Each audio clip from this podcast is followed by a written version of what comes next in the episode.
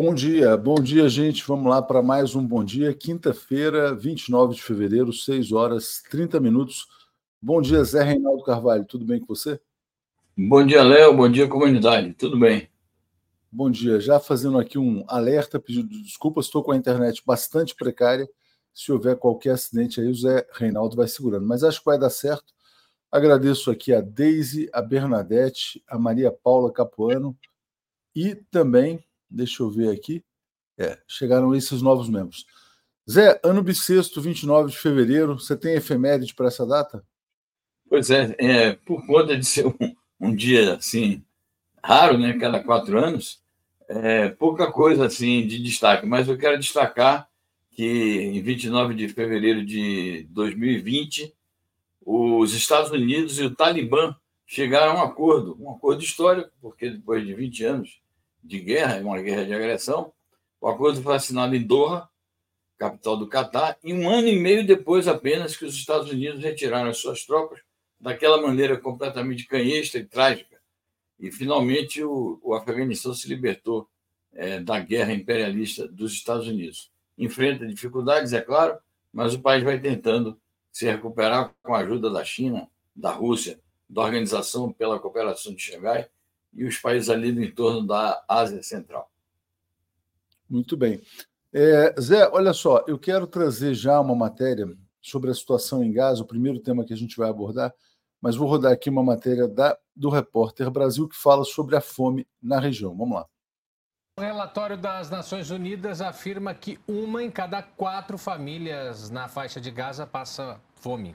Veja na reportagem da Telesur, canal latino-americano e caribenho.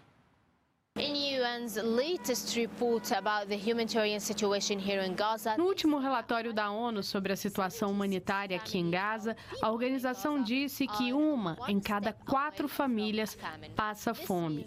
Um quarto da população de Gaza tem dificuldades de acesso à água e a alimentos. E isso ocorre em um momento em que entram na faixa de Gaza menos da metade do número de caminhões que costumavam entrar no território em novembro e dezembro. E que países como Jordânia, Egito e França enviam por via aérea alimentos na costa ocidental de Gaza. E sim, parte dessa ajuda caiu no mar. Os pescadores palestinos tentam resgatar esses alimentos e trazê-los para a costa e distribuí-los entre os civis palestinos que se abrigam na costa ocidental do território. Segundo o Ministério da Saúde palestino, 96 pessoas morreram em Gaza nas últimas 24 horas. Isso leva a contagem de mortes em Gaza para 29.892 palestinos desde 7 de outubro. Boa matéria da Telesur, né, Zé? É, e importante também que o relatório das Nações Unidas destacou que Israel está tentando, além de assassinar os palestinos a bomba, matar de fome também, né?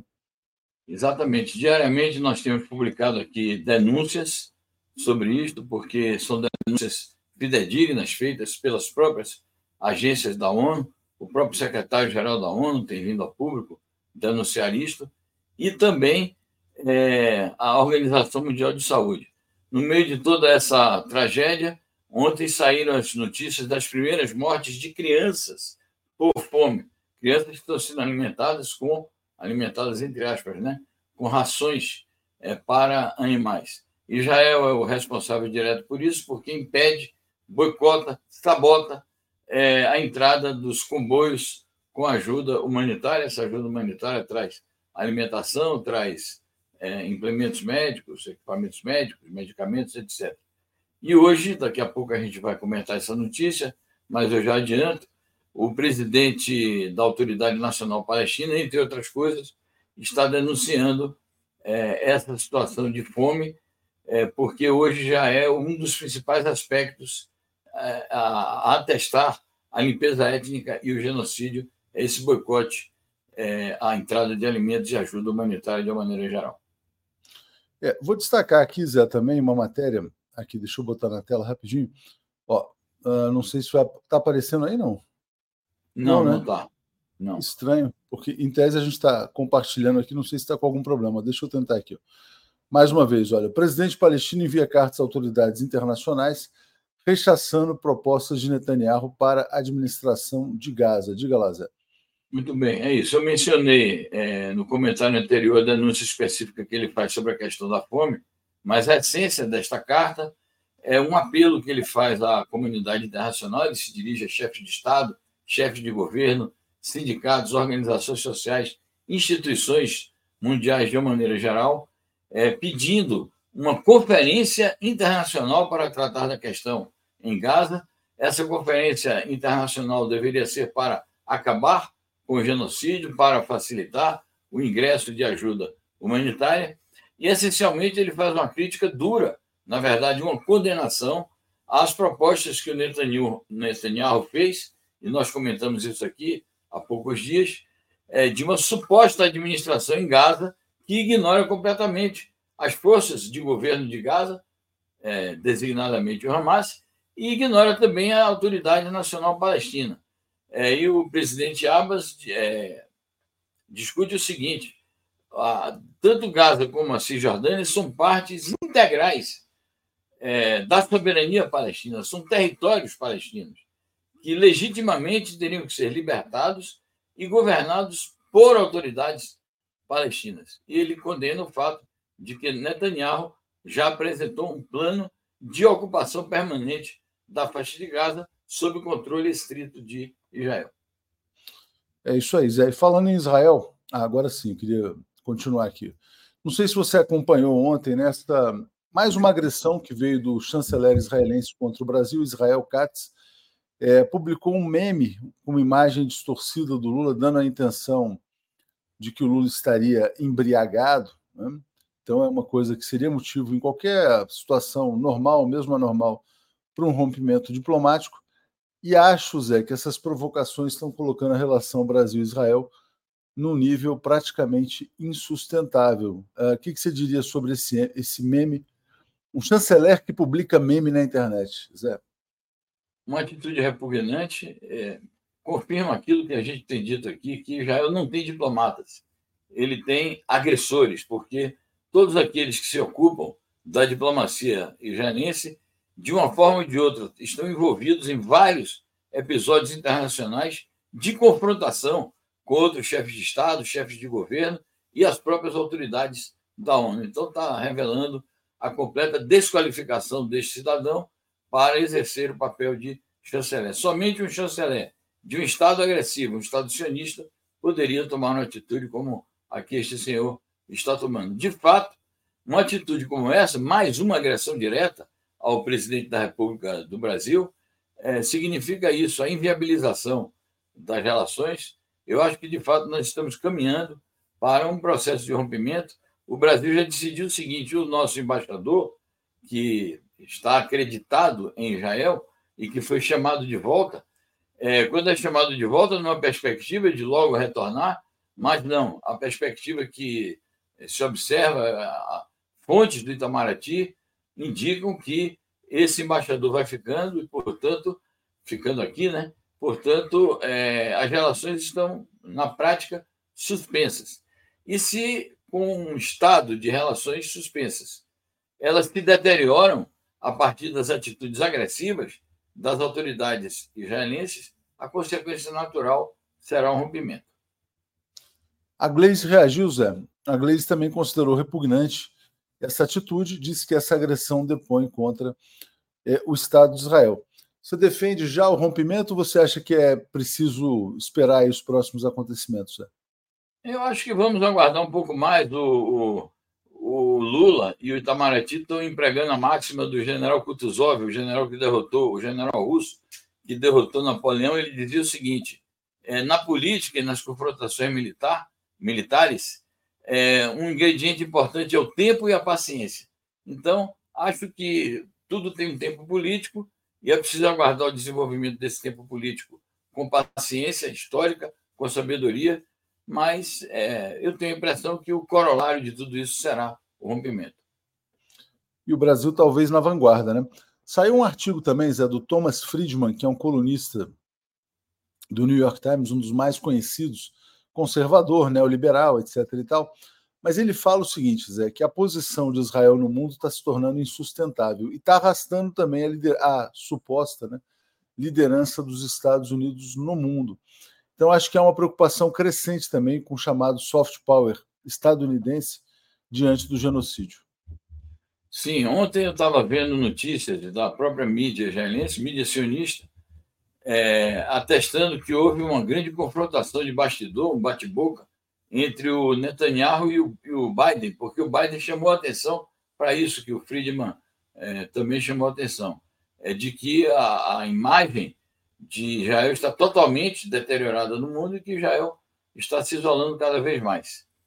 É, e, obviamente, que o apoio irrestrito que os Estados Unidos ainda dão a Israel, a despeito dessa divergência entre os dois líderes, é, esse apoio que não se rompe, porque os Estados Unidos é, não se decidiram por um cessar-fogo efetivo e não se decidiram pela suspensão do fornecimento de ajuda militar, inclusive a entrega de armas. Enquanto isso ocorre, fica patente que os Estados Unidos são cúmplices do genocídio, e isso também é, prejudica bastante a própria imagem do Partido Democrata e do próprio eh, presidente, chefe da Casa Branca, candidato à reeleição. Então, uma situação de fato precária e a única atitude plausível que eles teriam a tomar para serem consequentes com a crítica é, formulada seria é, tomar uma atitude assim de é, exigir o cessar-fogo e parar de dar ajuda militar a Israel.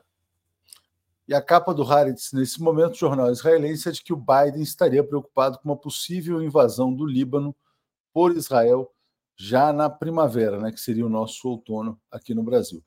Zé, olha só, uh, no Caribe, o presidente Lula está na Guiana, ele também falou mais uma vez em genocídio, então ele tem reafirmado a sua posição. E o João Eduardo Cortes tem dito, está dizendo aqui, ó, o presidente Lula tem razão, horror comparável ao do Holocausto. Né? É, como ele já havia feito na entrevista ao Kennedy Alencar.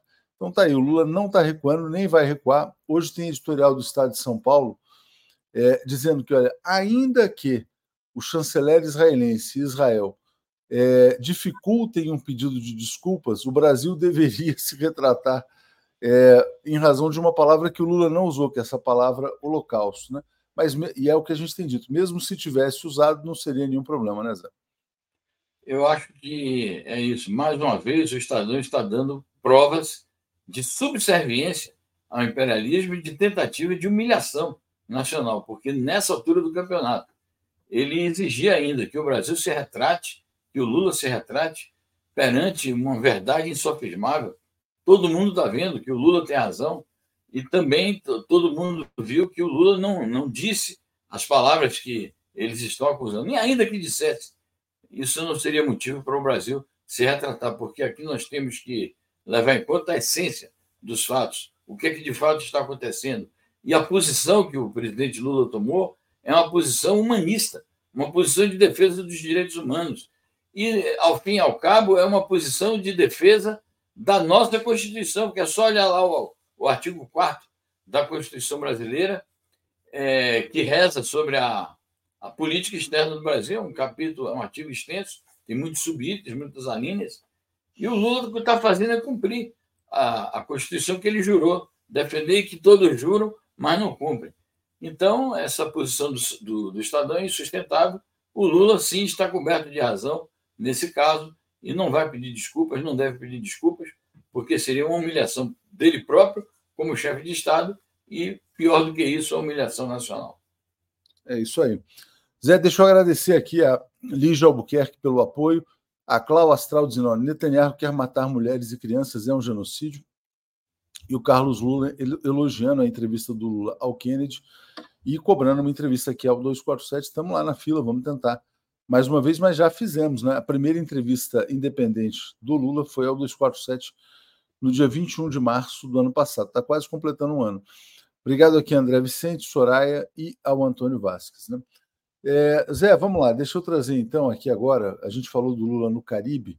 Vamos rodar aqui a matéria uh, sobre o Lula nessa cúpula lá na Guiana. Vamos lá. Essa aqui, vamos embora.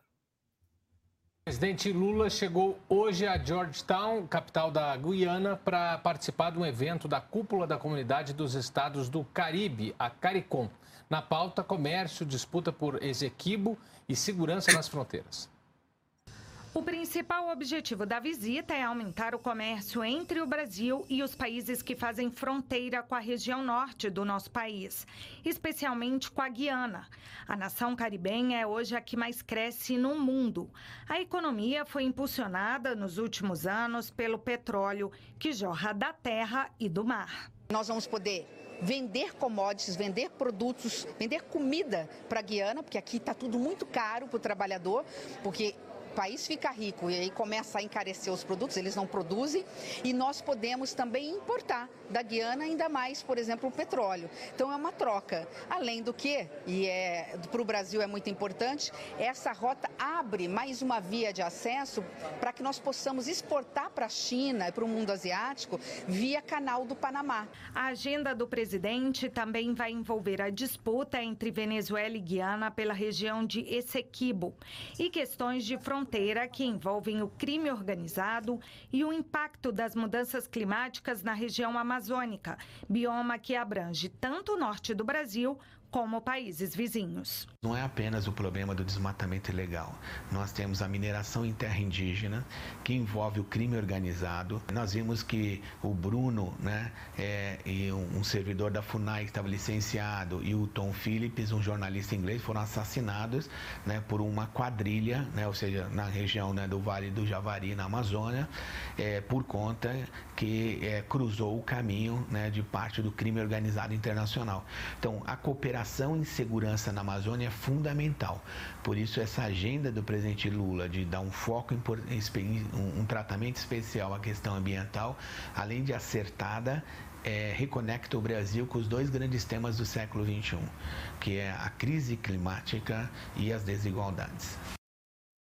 É isso, Zé. O presidente Lula foi muito elogiado também pelo presidente da Guiana, que, como uma voz aí essencial para manter o equilíbrio na região, e tem essas parcerias aí debatidas. Né? Sobre o que disse a Simone Tebet, é, único, a única imprecisão, a meu ver, é colocar o Brasil como importador de petróleo da Guiana. O Brasil é um dos maiores exportadores de petróleo do mundo hoje e pode se tornar ainda mais exportador se começar a explorar o seu petróleo lá da margem equatorial também. Diga, Zé. Bom, eu acho importante a presença do Lula na cúpula do CARICOM, é, que é o órgão de integração da região do, dos países do Caribe. É, ali ele bateu em duas teclas importantes que o professor acabou de, de mencionar: a tecla da luta contra a desigualdade e da questão climática. Sobre isso, ele conversou é, longamente com os chefes de Estado e governo que estão ali, que estiveram nessa reunião é, e fez um apelo para os países do CARICOM aderirem a essa aliança mundial contra a fome, que é a palavra de ordem que ele está lançando relativamente à cúpula do G20, que se realizará aqui no Brasil no mês de novembro, no Rio de Janeiro, como foi ratificado pela reunião dos chanceleres há uma semana. Nós retratamos isso muito bem aqui, comentamos exaustivamente. Então, o Brasil está engajado em que essa pauta da luta contra a desigualdade, a luta é, contra os desequilíbrios climáticos e dentro da luta contra a desigualdade, Aliança Mundial contra a Fome, isso seja, é, digamos assim, o carro-chefe, os temas principais na reunião do G20. Agindo dessa maneira, o presidente Lula, mais uma vez, se coloca objetivamente na vanguarda dos países do chamado Sul Global, desempenhando muito bem este papel. É, com relação aos contatos dele com a, a presidência da Guiana, muito bem, perfeito. Acho que o Brasil está desempenhando, para além das questões que já foram ditas da relação bilateral, está desempenhando um papel positivo na tentativa de resolver o conflito do Essequibo, é, no que ele tem obtido elogios de ambas as partes, tanto do, da Guiana como da Venezuela. Eu vejo na mídia muito veneno em relação, é, tentando envenenar a gente, tentando envenenar a relação do Lula com a Venezuela, do Brasil com a Venezuela, do Lula contra o Maduro, criando algumas expectativas falsas em relação ao encontro que eles terão amanhã, é, na reunião lá em São Vicente e Granadinas, reunião da CELAC, que vai ser uma reunião importantíssima, e nós vamos dar cobertura total sobre a reunião da CELAC, porque consideramos a CELAC um ambiente prioritário de ação externa do nosso país, porque é o ambiente é, em que nós estamos, é o nosso entorno geopolítico e econômico. Eu acho que o Brasil não vai fazer pressão nenhuma sobre a Venezuela. O Brasil não vai interferir nos assuntos eleitorais da Venezuela. Aliás, tem matéria sobre isso aqui hoje. Então, acho que é preciso ter cuidado com é, esses venenos que estão aí instilando na relação entre Brasil e Venezuela. É isso aí. É, já já a gente fala de Venezuela, Zé. Antes, o Francisco Bonfim, ó, rompimento diplomático com Israel já, Palestina livre. É, obrigado aqui ao Marcelo Shoa, mandou uma mensagem, já vou procurar aqui. Ricardo Tristão, agora no Espírito Santo, PM uh, e deputado estadual bolsonarista Capitão Assunção, olha, preso pela Polícia Federal por descumprimento de medidas cautelares, né? É, Zé, olha só, tem um comentário aqui muito legal, e aí eu quero te ouvir do Rafael Simões, né? Guiana. Né? Antes do Trema, ninguém falava Guiana, como se diz em Portugal. Você que é um beletrista, Léo, Zé, você é a favor da volta do Trema ou não? Não, eu acho que a reforma ortográfica está boa. Há muita, há muita contestação da reforma ortográfica em Portugal. Inclusive, há muitos setores é, da mídia portuguesa e editores portugueses que dizem que não seguem a, a reforma ortográfica. Mas a reforma ortográfica foi um consenso já nos países da língua portuguesa. Então, eu acho que tem algumas regras ali estranhas, coisas ligadas a, a dobrar o S, dobrar o R, é, a eliminação do hífen, mas a gente vai se acostumando. E também a questão do trema. Sobre a, a pronúncia, Guiana ou Guiana, eu acho que aqui no Brasil há uma grande diferenciação regional. Então, tem lugares onde a gente pronuncia o Guiana, em outros lugares não. Eu dei o um exemplo aqui no outro dia, por exemplo, lá, lá para a Bahia, minha terra, o pessoal prefere talvez falar Guiana, porque o exemplo que eu dei foi do Quércia. Aqui em São Paulo a gente fala Quércia, para lá a gente fala Quércia. Mas é uma questão de prosódia, de regionalismo, não é uma questão de regra gramatical. Tá certo. Zé, então olha só, deixa eu trazer aqui na, na tela essa notícia, antes da gente falar de Venezuela o que aconteceu com Mário Vitor Santos, nosso colega, indo para a Argentina. Né? Quase impedido de entrar no país, exigiram a passagem de volta. Aí ele teve que ir lá discutir com a companhia aérea, mostrando que ele tem uma residência permanente na Argentina também. É, a companheira do, do Mário Vitor mora na Argentina. E, mas isso expressa é uma dificuldade cada vez maior para os brasileiros entrarem num país que está numa crise profunda, aliás, que já tem a maior inflação, uma das maiores inflações do mundo né? Maior do que a da Venezuela, inclusive sem sofrer sanções econômicas.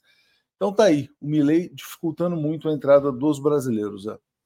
é um verdadeiro absurdo, porque estamos aqui no Mercosul, nunca houve essa dificuldade de, de ingresso de brasileiros na Argentina, inclusive, é, por regra, não se exige o passaporte, a gente basta apresentar carteira de identidade, cruza a fronteira, seja de avião, seja de carro, enfim, eu acho que o Milley está querendo criar situações insustentáveis na nossa relação. É, o fluxo de pessoas entre o Brasil, Argentina, é, Paraguai, Uruguai, os países aqui é, do Cone Sul, esse fluxo tem que ser inteiramente livre. As fronteiras têm que estar completamente abertas. A, o intercâmbio de pessoas é algo muito é, útil para o desenvolvimento mútuo desses países. Então, é, é um abuso que ele está fazendo, solidariedade aqui com o nosso companheiro Mário Vitor, e é preciso lutar contra isso, porque não tem cabimento restrições à livre circulação de pessoas entre o Brasil e a Argentina. A gente recebe também muitos argentinos aqui, ali nas praias de Santa Catarina, ficam entupidas de argentinos na época do, do verão, e há muita gente que vem para cá, é, há negócios também, há estudo, enfim, para diferentes finalidades, não se justifica. É isso aí. Zé, e destacando aqui também a declaração do Papa Francisco, dando uma alfinetada no Milei, dizendo que a função primordial do Estado é garantir a justiça social. Né? Milei teve um encontro com o Papa recente, depois de ir a Israel, mas o Papa está vendo né, o que está acontecendo na Argentina, né, Zé? Sem dúvida. E foi bom o Papa acentuar isso, porque exatamente a ênfase do governo Milei é a questão da, da é, do austericídio, né? É, da chamada austeridade fiscal, com o que ele está, inclusive, abrindo crises políticas sucessivas, está massacrando o povo.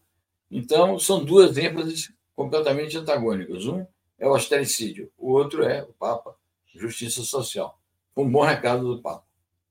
É, e você falando dessa pressão, né? Antes, lendo o comentário aqui, Zé, da Laurita, dizendo: Milei uma tragédia para a Argentina. Também, na situação das, das províncias, né, o Milei abriu uma crise política dizendo que as províncias querem extorquir né, o governo central. Aliás, na verdade, a oposição dizendo o contrário, que o Milley quer extorquir as províncias. Diga Zé. Exatamente. Está instalando uma crise porque ele já foi para cima é, da província da Patagônia, agora está indo para cima da província de Buenos Aires, que é a principal do país. É, o governador da província de Buenos Aires é um, um líder qualificado da oposição e há muitos governadores em estado de rebelião contra o, o Milley. Vários deles já fizeram reuniões, independentemente é, do espectro político a que pertencem, de maneira que é mais uma crise política que o Milley está fabricando é, por meio dessas suas medidas e decretos, em que ele, de fato, está procurando extorquir o dinheiro dos estados, e com isso é óbvio que ele vai é, provocar crise social diferentemente do que disse o Papa, que quer justiça social, ele vai provocar é, o esmagamento das condições de vida das massas populares. Então, é uma crise política que tem base econômica e social. É isso. Zé, você falou sobre Venezuela, né? O Nicolás Maduro, então, uh, chegou a um acordo com a oposição para a realização das eleições. Está aqui a notícia, vou botar na tela. Maduro comemora acordo com a oposição sobre a organização das eleições de 2024. É, e há muita pressão né, é, imperialista sobre a Venezuela, até para que o Brasil, é, de alguma maneira, interfira nesse processo. Mas como é que é esse acordo, Zé? Bom, esse acordo envolve questões de procedimento eleitoral, calendário eleitoral. A única coisa que falta é o estabelecimento da data. É, todas as partes envolvidas apresentaram diferentes proposições de datas o Conselho Nacional Eleitoral vai é, deliberar a respeito. É curioso isso para nós, que temos a data eleitoral no Brasil é fixada. Tem muitos países que não. Então, no caso da Venezuela, é, em cada eleição eles elaboram um novo calendário eleitoral. São peculiaridades locais. Mas o fato é que é, mais de 90% das forças políticas do país e dos movimentos sociais estão de acordo com os procedimentos eleitorais estão de acordo com as candidaturas. O único problema pendente, rigorosamente, é o problema da senhora Maria Corina, que está inabilitada. Ela é inelegível. Então, por que, que o Brasil vai se meter nisso? Por que, que o Brasil vai atender ao apelo dos Estados Unidos? Que o que os Estados Unidos querem é que o Brasil tire a castanha do fogo para eles. Eles querem interferir no tema da Venezuela, sabem que não tem condições de fazer isso no momento, porque para fazer eles têm que tomar alguma medida mais radical ainda de sancionar a Venezuela, como, aliás, eles é, anunciaram que vão fazer, caso a Venezuela não volte atrás e não reabilite a senhora Maria Corina, mas eu não vejo por que a diplomacia brasileira ou o Palácio do Planalto tenham que se imiscuir nesse assunto e chegar lá e dizer Maduro, reabilite a, a, a Corina. Até porque não é uma atribuição do Maduro, é uma atribuição da justiça venezuelana. Se alguém vier aqui dizer é, é preciso é, reabilitar o Bolsonaro, é preciso é, tornar o Bolsonaro elegível de novo. Nós vamos achar isso bom? Vamos achar isso positivo? Então, o tema da justiça eleitoral, no caso da Venezuela, da Suprema Corte, de lá. Eu, eu ia falar exatamente isso, Zé. Já pensou, na verdade, assim, o, o Maduro, né? Só em revanche, dizendo reabilitem o Bolsonaro, ou o próprio Donald Trump, ou qualquer autoridade internacional, né? Eh, desrespeitando uma decisão da, da Justiça Eleitoral brasileira. O Brasil também tem um inelegível, as pessoas precisam sempre se lembrar disso aí. É, Zé, mais uma notícia importante agora é essa aqui. Ó. Olha só, a Turquia se oferecendo para mediar um acordo de paz entre Rússia e Ucrânia.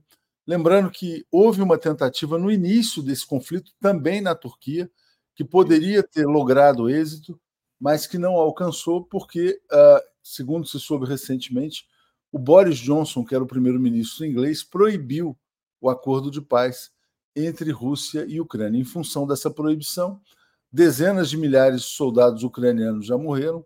É uma catástrofe é, humanitária também, regional, mas agora há uma nova tentativa da Turquia.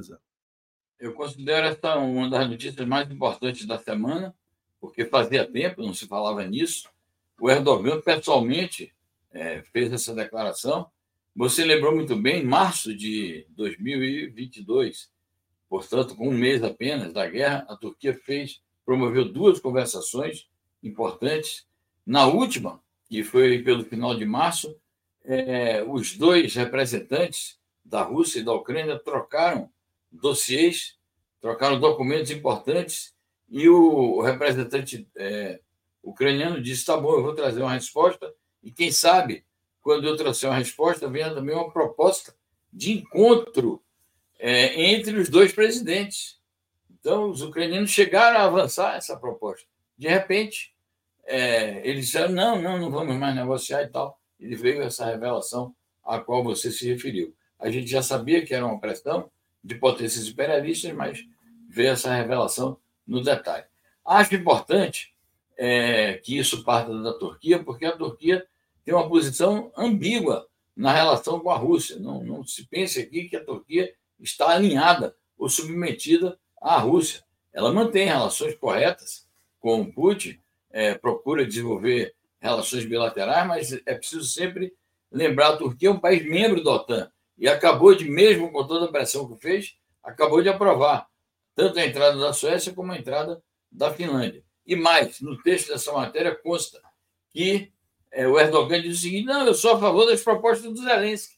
O Zelensky aprovou, a, apresentou lá dez propostas para a paz, todas rechaçadas pela Rússia. Ele disse: não, eu sou a favor disso a forma dele se colocar, é, digamos assim, é, ele não é um pró-russo nessa questão, ele tem condições de intermediar. Ele, ele chegou a manifestar simpatia pelas propostas da Ucrânia. Então, é muito importante que, no momento em que um presidente de um dos países mais importantes do mundo, segundo país mais importante da União Europeia, que é a França, uma força é, militar importante no âmbito da OTAN, é, teve um surto belicista, o presidente da França, esses dias, e propôs uma escalada do conflito.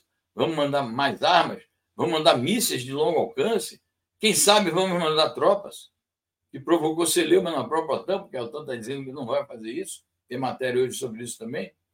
Então, no momento em que uma autoridade importante, como é o Emmanuel Macron, tem esse surto belicista, um presidente de um país que também tem sua relevância, que é a Turquia, falar em paz, falar em negociações, falar em bons ofícios em favor da paz é uma notícia importantíssima.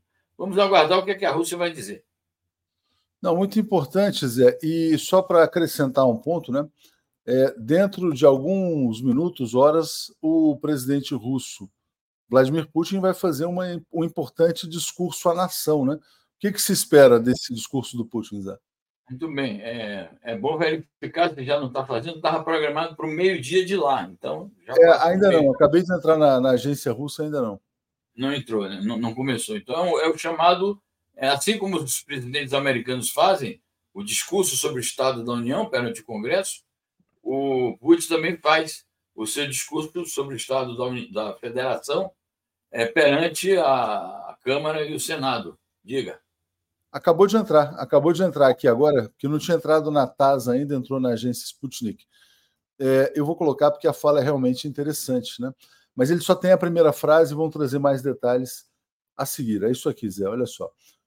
Putin, o Ocidente gostaria de fazer com a Rússia o mesmo que faz em outras regiões, incluindo na Ucrânia, ou seja, guerra, divisão, fragmentação territorial, espoliação de recursos naturais Imagino que sejam esses os detalhes que ele vai acrescentar, Zé. Sem dúvida. E o fato dele denunciar, isso já é uma novidade, o fato dele denunciar o prejuízo que o Ocidente provoca é, para a própria Ucrânia, e ele que é acusado de ser o agressor da Ucrânia, mostra é, que a única forma que a Ucrânia tem hoje de garantir a sua segurança, garantir a sua soberania, garantir a integridade do seu Estado Nacional seria a negociação com a Rússia. A Ucrânia seria mais feliz, mais estável, mais unida e mais capaz de desempenhar um papel ali na Europa Oriental, sendo amiga da Rússia, não estando submetida aos desígnios das potências ocidentais, enfrentando a Rússia. Vamos aguardar que novas revelações o Putin vai fazer nesse discurso. Como sempre foi, né, Zé, até 2014, quando houve a guerra híbrida e o golpe de Estado. Mas é interessante, quer dizer, é, pegar essa fala dele, porque hoje a manchete do Estado de São Paulo estava muito engraçada. Ela dizia assim, Zé, entenda o que é Sul Global, essa região, essa pretensa região que o Lula diz querer liderar. Né? É, e é isso, quer dizer, na verdade, o que a gente chama de Sul Global são os países não alinhados ao imperialismo, né? e que tem hoje, é, não só no presidente Lula, mas também na, na Rússia, uma liderança importante, né, Zé? Sem dúvida, as grandes lideranças do Sul Global são Lula, Xi Jinping, Vladimir Putin, é, a própria liderança iraniana, a própria liderança venezuelana, a liderança cubana, são os países. Seria a liderança argentina se não tivesse acontecido este desastre, porque a Argentina é um país importante do sul global. É, pode ser a Índia, caso melhor orientado, porque a Índia tem um governo de direita, mas é, pela relevância da Índia, também a Índia é um país importante do, do sul global. O sul global é isso: são os países oprimidos, os países explorados pelo neocolonialismo, pelo neoliberalismo e que lutam por sua verdadeira independência. É o que se chamou no passado de países não alinhados, é o que se chamou no passado de países do terceiro mundo. É, e, claro, é, hoje nós vivemos uma nova realidade, esses países evoluíram, Muitos deles, por exemplo, como o Brasil, se industrializaram, as suas economias cresceram, é, passaram a desempenhar um papel assim de destaque é, nas relações internacionais. Então se deu esse novo nome, o Sul Global, porque também é a forma de se colocar em, em linha com a, a nomenclatura atual. Não se fala em globalização, então existe o Norte Global, existe o Sul Global. A Rússia já está falando também no Leste Global para designar os países do Oriente, seja da Ásia, do Oriente Médio. Então, são nomenclaturas que surgem para designar novas realidades também, mas o Sul Global é isso. São países que lutam por sua verdadeira independência. E não é o Lula, não, o seu Estadão, que está se proclamando como líder do Sul Global. São os países do Sul Global que estão reconhecendo em Lula esta liderança. Exatamente. É, a Luciana Barros está dizendo: a Rússia é um obstáculo aos sonhos napoleônicos dos Estados Unidos. Outro país que contém esse sonho é a China, né? Zé, e falando no, no papel do Lula internacional, acaba de ser postado aqui, né? A gente tem sempre destacado essas postagens do grupo Judeus da Torá, e eles estão sendo cada vez mais enfáticos na denúncia que eles fazem. Eles, eles dizem assim: ó, o sionismo hoje é, é o nazismo dos dias atuais dizem que o sionismo não é o judaísmo e dizendo que ser contra o sionismo não é antissemitismo. Né? Eles, inclusive, fazem aqui uma fusão entre a suástica nazista e a estrela de Davi. É, bom, né, não é o Lula que está dizendo, são os rabinos, né, Zé? Enfim. Exatamente, é isso. Muito boa a ilustração, e é isso, são eles que estão dizendo. Então é preciso é, amplificar essa informação para que não se minta de maneira tão é, desavergonhada é, para a opinião pública, dizendo que o Lula foi quem provocou, o Lula foi quem ofendeu. Não. O Lula falou algo que todo mundo pensa. Ele apenas verbalizou. Exatamente. E aí quero colocar agora uma notícia local para você comentar, Zé, é, que é o seguinte: bom, o Breno Altman está fazendo esse uh, roteiro aí de lançamentos pelo Brasil inteiro. Ontem teve na cidade de Santos, mas tem sofrido uh, uma avalanche de processos judiciais tomou uma iniciativa que eu considero muito importante, que é entrar com uma ação diretamente no Supremo Tribunal Federal, denunciando que é vítima de lawfare, para que todas as ações contra ele sejam derrubadas. Você acha que o Supremo Tribunal Brasileiro vai ter a coragem de tomar essa decisão em defesa da liberdade de expressão, Zé? Bom, é o que a gente espera. Agora, eu realmente não sei fazer esse prognóstico. Eu quero destacar é, mais uma vez a coragem do camarada Breno, a sua atitude politicamente bastante bem é, colocada, e destacar a proficiência jurídica dos, dos, seus advogados, que estão dando uma boa orientação é, na contenda que ele está enfrentando contra a entidade sionista. Né? São muitos processos que estão abrindo contra ele, decisões liminares completamente absurdas aqui, em primeiro grau, na Justiça de São Paulo. Então, essa atitude de ir até a, é, ao Supremo, preventivamente, é importante. E houve um ato aqui é, no Sindicato dos Jornalistas, na terça-feira, um ato muito importante, em que muitas entidades se pronunciaram em solidariedade ao Breno e a outros perseguidos, e onde foi anunciado, é, anunciada essa medida que ele está tomando, e aquelas entidades que possam, é, esse processo cabe àquela figura do amicus curi. Então, entidades que tenham credibilidade e que possam se inscrever é, junto ao, ao tribunal para participarem da defesa do Breno, é, elas são bem-vindas. Isso foi anunciado também durante aquele ato. Importante, a iniciativa é do Pedro Serrano, advogado do Breno Altman. Parabéns a ele. É isso. Tem um comentário aqui que eu não entendi do Celso Deneri. Hoje o plateia não tem assento, é, mas é isso. Mas é, então passo para você fazer um comentário final. Já já vou chamar aqui uh, Paulo, Alex e o Florestan. A Daiane vai entrar hoje às 8 horas, porque a Daphne vai estar ausente. Mas uh, algum assunto que você queira destacar ainda? Sobre a questão internacional, eu destaco uma reunião que houve entre os chanceleres da Venezuela e do Irã no âmbito da 55ª reunião do Conselho de Direitos Humanos da ONU, e eles fizeram toda uma reafirmação da aliança estratégica também entre a Venezuela e o Irã, que são dois países também do sul global e que, no caso do Irã, já foi é, já aderiu ao BRICS e a Venezuela é um fortíssimo candidato. Na reunião, eles ambos frisaram isso, que a Venezuela provavelmente estará entre os países do BRICS a partir da cúpula que haverá em Kazan, na Rússia, em outubro deste ano. Então, é um assunto relevante porque é, faz parte do conjunto da resistência das nações que lutam por sua verdadeira independência contra é, a dominação imperialista. É isso aí. Lembrando, né, Zé, que são uh, ah, 24 países que já estão na fila para entrar no BRICS também. Zé, obrigado é a você. Boa quinta-feira e vamos dar sequência aqui. Valeu. Obrigado igualmente. Bom programa aí. Tchau, tchau. Abraço. Então agora, um abraço. É, tchau, tchau, hoje surpresa aqui, embarcando aqui o Florestan, o Paulo e o Alex. Olha o Florestan aqui, novamente aqui no Bom Dia 247. Tudo bem, Florestan? Bom dia, Léo. Bom dia, Alex. Bom dia, Paulo. Bom dia a todos. Muito bom estar aqui com vocês novamente. Estava com saudade das é nossas é conversas. É isso aí. Bom dia, bom dia, Alex. Tudo bem? Bom dia, bom dia, Florestan. De novo acordando cedo, né? É, cedinho. É, Tá de castigo agora. Bom dia. Tá de castigo, tá de castigo. Bom dia, Paulo. A punição aqui é acordar cedo. Paulo, Léo, todo dia, mundo aí. Bom dia. A punição para mim, Alex, seria ficar é. até tarde, mas enfim, ficar de castigo até a noite. Não voltar para casa, né? É. Seria a punição no meu caso.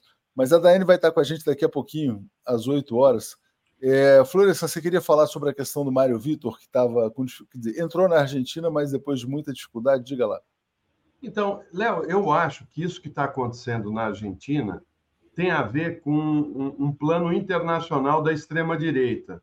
Né? É colocar o governo Lula uh, sendo criticado por outras vias uh, internacionais por conta da, da, da, da, da posição do governo brasileiro em relação uh, à sua política né, uh, internacional. Ou seja, o presidente Lula ganhou uma importância no cenário político, né, e a gente percebe isso uh, em todos os encontros que ele tem, e, e isso eles pretendem desgastar né, falando, tá vendo? Olha, o Lula cria problema com a Argentina, o Lula cria problema com o governo de Israel. É, ou seja, isso faz parte de uma estratégia muito clara de tentar desgastar uh, a imagem internacional do Brasil e, e, e, colocar a responsabilidade no governo Lula. E, então, eu acho que isso chama a atenção, porque quando uh, surgiu essa informação, a Márcia Carmo foi checar com o governo da Argentina o, o que estava acontecendo. E eles disseram que nada, que estava tudo normal, que estava tudo tranquilo. E não está. Está claro que não está. Né? O, o Mário Vitor teve dificuldade de, de entrar na Argentina, queriam a passagem que ele apresentasse o bilhete de volta ao Brasil, teve que provar que tem uh, também residência em, em Buenos Aires. Uh, tudo isso é, é uma maneira de criar atrito, inclusive com os brasileiros, que vão jogar a culpa no governo brasileiro. Ah, tá vendo? Esse governo brasileiro acaba criando problemas né, para a gente entrar na Argentina. Eu, em suma, eu acho que essa extrema-direita está muito bem organizada em todo o mundo, viu? E a gente deve ficar muito atento a isso. Não, é importante lembrar, e a gente até falou outro dia, ah, vamos dar um pulo na Argentina. E eu falei assim: olha, eu não piso na Argentina enquanto o país for governado por esse indivíduo, né? Porque Mas o, o que aconteceu de fato aí com o Mário Vitor, que eu até agora não entendi. O que aconteceu? Não, ele estava no avião, ele estava embarcando, e a aerolínea falou: não, você não pode viajar porque você não tem passagem de volta. Ele falou, mas por que, que eu não posso se eu tenho residência na Argentina? Por que, que eu tenho que comprar uma passagem de ida e volta? Por exemplo, se você vai para o Rio de Janeiro, né? Você vai, ninguém vai te cobrar a passagem de volta. A Argentina está no Mercosul. É uma coisa meio absurda, né? As pessoas, os brasileiros podem ir para a Argentina pelas regras do Mercosul e ficar quanto tempo quiserem, né? Então tem o livre trânsito de pessoas também. E o, e o Milley está dificultando isso. Está né? Tá dizendo Mas, que os brasileiros... O que, que isso tem a ver com o Lula? Não entendi. Não, não tem mas... a ver o seguinte, eu estou falando o seguinte. É que o Milei está dificultando. O Milei tá ontem teve greve, teve greve da Aerolíneas, né? Não, não, não, não teve avião ontem, né? A Aerolíneas estava parada ontem. Não, mas, mas o que está acontecendo. Isso é tem a ver com o problema não, de Lula com o Milei? Gente... Eu não entendi qual é a. A, a gente noticiou aqui, Alex. Mário Vitor com a gente, a gente noticiou, a gente noticiou é, que o Milei está dificultando a entrada de brasileiros, é. alegando brasileiros vão para a Argentina para fazer falso turismo, que os brasileiros são os vagabundos que vão lá roubar empregos de argentinos. Essa é a tese do Milei, porque o Milei faz parte da uhum. internacional fascista. E é por isso, uhum. é, esse é o contexto. Mas, enfim, essa é a história. Mas já chegou, está lá na Argentina. Chegou, está lá, teve dificuldades, mas chegou. Uhum. Deixa eu rodar aqui uma matéria sobre o G20, uh, eh, que vou passar para o Paulo comentar na sequência, que é a fala do Haddad. Vamos ouvir aqui rapidinho. Hoje em São Paulo, as reuniões de ministros de finanças e presidentes de bancos centrais do G20. O Brasil, que preside a entidade, estabeleceu como desafios o combate à desigualdade e as mudanças climáticas. O ministro Fernando Haddad fez a abertura da cerimônia por videoconferência, já que está com Covid e não pôde comparecer presencialmente. Segundo ele, a presidência do G20, hoje com o Brasil, decidiu fazer o encontro mais inclusivo. Em um mundo no qual trabalho e capital são cada vez mais móveis, pobreza e desigualdade precisam ser enfrentadas como desafios globais sob pena da ampliação das crises humanitárias e imigratórias. De acordo com Haddad, duas propostas são prioritárias para o governo federal. Uma delas é uma aliança global de combate à fome e à pobreza.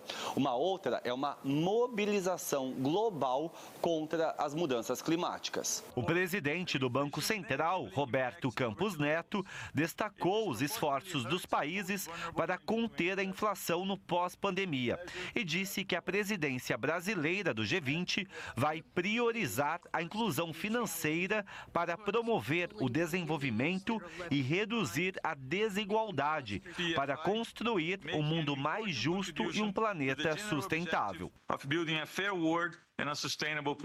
Entre hoje e amanhã, nessas reuniões, com ministros de finanças e presidentes de bancos centrais, serão discutidos temas como combate à pobreza e desigualdade, desenvolvimento sustentável, reforma da governança internacional, endividamento dos países e tributação mais justa. O Brasil está novamente em posição de oferecer uma agenda econômica para a comunidade internacional.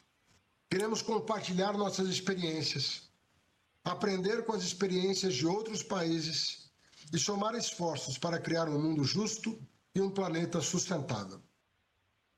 É, é isso. Uh, Paulo, o Brasil, o Haddad está propondo nessa taxação dos bilionários, dos super ricos.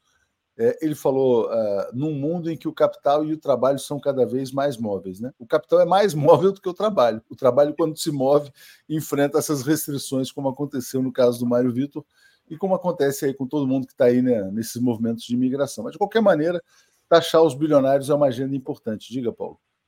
Exatamente. Eu gostei desse discurso do Haddad, uh, porque ele recupera, e isso é fundamental, a identidade do Brasil.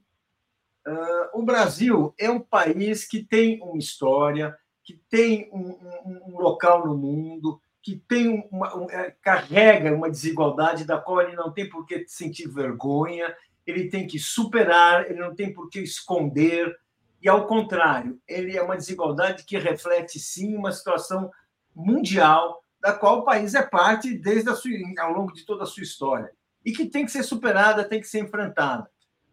O, o, o, com esse pronunciamento, o, o Haddad coloca o Brasil numa posição de um país que ele define um perfil político e econômico para o Brasil. Em vez de ser aquele país que vai participar do G20 como se fosse ali, uh, estamos todos aqui, temos os mesmos interesses, temos as mesmas reivindicações, que é o melhor caminho para você não, não resolver nenhum problema, apenas você se adaptar aos, aos projetos neoliberais dos países desenvolvidos, é uma maneira de você colocar sua posição e de você demarcar um território. Então, isso eu acho muito importante o, o, governo brasileiro fazer esse discurso. Sabemos que isso é um discurso, sabemos que isso é uma reunião, mas nessas reuniões, nesses encontros, você tira linhas, você tira decisões e, ao assumir essa postura, o governo brasileiro assume uma postura que é coerente com a nossa história, com as necessidades do povo brasileiro e mais, com as necessidades, a Haddad lembra muito bem, da maioria da população mundial, né? que está longe de, de usufruir dos privilégios e, das, uh, uh, e dos confortos que o primeiro mundo dispensa à sua população, que é sempre uma população minoritária no planeta. É, o grande, a grande dificuldade de fazer isso que o Haddad propõe é exatamente isso, quer dizer, que a taxação dos bilionários ela tem que se dar no nível global, né? Porque enquanto houver um paraíso fiscal, eles vão ter para onde fugir, para onde escapar. É, mas ainda assim os governos podem impor restrições locais, que de vários países fizeram. É, a França fez isso, que ah, os bilionários foram para a Suíça, mas também vão tendo dificuldades para usufruir do dinheiro onde eles gostariam de usufruir, né? Dizer, então tem espaço para esse tipo de ação. Alex, antes de passar, porque a gente vai entrar na questão política, eu vou rodar só mais uma notícia econômica aqui, que é sobre o crescimento da renda no Brasil no ano passado. Vamos lá. Por falar em desigualdades, um estudo do IBGE dimensiona o tamanho das diferenças sociais no Brasil. Vamos para a tela aqui que eu vou explicar direitinho para você. Olha só, saiu a renda domiciliar por pessoa em 2023, média nacional, R$ 1.893 de renda eh, por pessoa, tá? Essa é uma média. Alguns do topo da lista, bem acima da média. Distrito Federal, R$ 3.357 nessa média por pessoa. São Paulo, R$ 2.492. Rio de Janeiro, R$ 2.367. Do outro lado, né? Os, uh, com menor renda. Alagoas, 1.110. Acre, 1.095. Maranhão, 945 reais de renda média. Se você for comparar Maranhão e Distrito Federal, você vê uma enorme diferença é, de renda das famílias. Entre o Maranhão e o Distrito Federal, mais de três vezes acima do Maranhão. Agora, na comparação, esse é um dado muito importante, anote aí. A média no ano passado, é, em 2022, no ano anterior, 2022, era 1.625. Então, entre 2022 e 2023, tivemos um aumento de 16,5% nessa média de renda das famílias. Isso está acima da inflação. É isso. A renda no Brasil, obviamente, ainda é muito baixa, mas houve um crescimento real de 16%. O Lula ele foi às redes sociais é, e botou um trevo da sorte, né? Porque saiu essa matéria, ah, a renda cresce tanto, e o Lula tem brincado, né? Tá, tem dito sempre, como as pessoas dizem que ele tem sorte, na verdade não é exatamente sorte, ele tem feito essa brincadeira. É, Alex, uh, um comentário rápido sobre esse tema econômico, a gente já entra em outras coisas da política. Diga lá.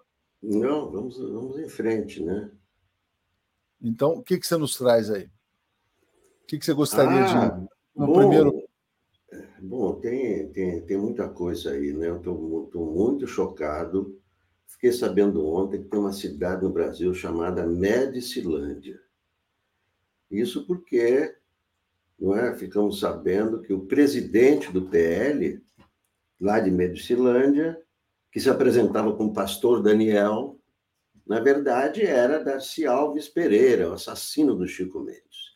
E por isso foi destituído pelo Valdemar Costa Neto, né, que ultimamente está tomando providências rapidamente, né? Quando tem alguma coisa assim ilegal, ele já. Né? Agora, é, esse Darcy Alves Pereira, né, pastor Daniel, fazendeiro, ele, o pai dele, né, é que mata, ele deu tiro no Chico Mendes, covarde, na, na, na casa do Chico Mendes, era coisa precária, um tiro de escopeta.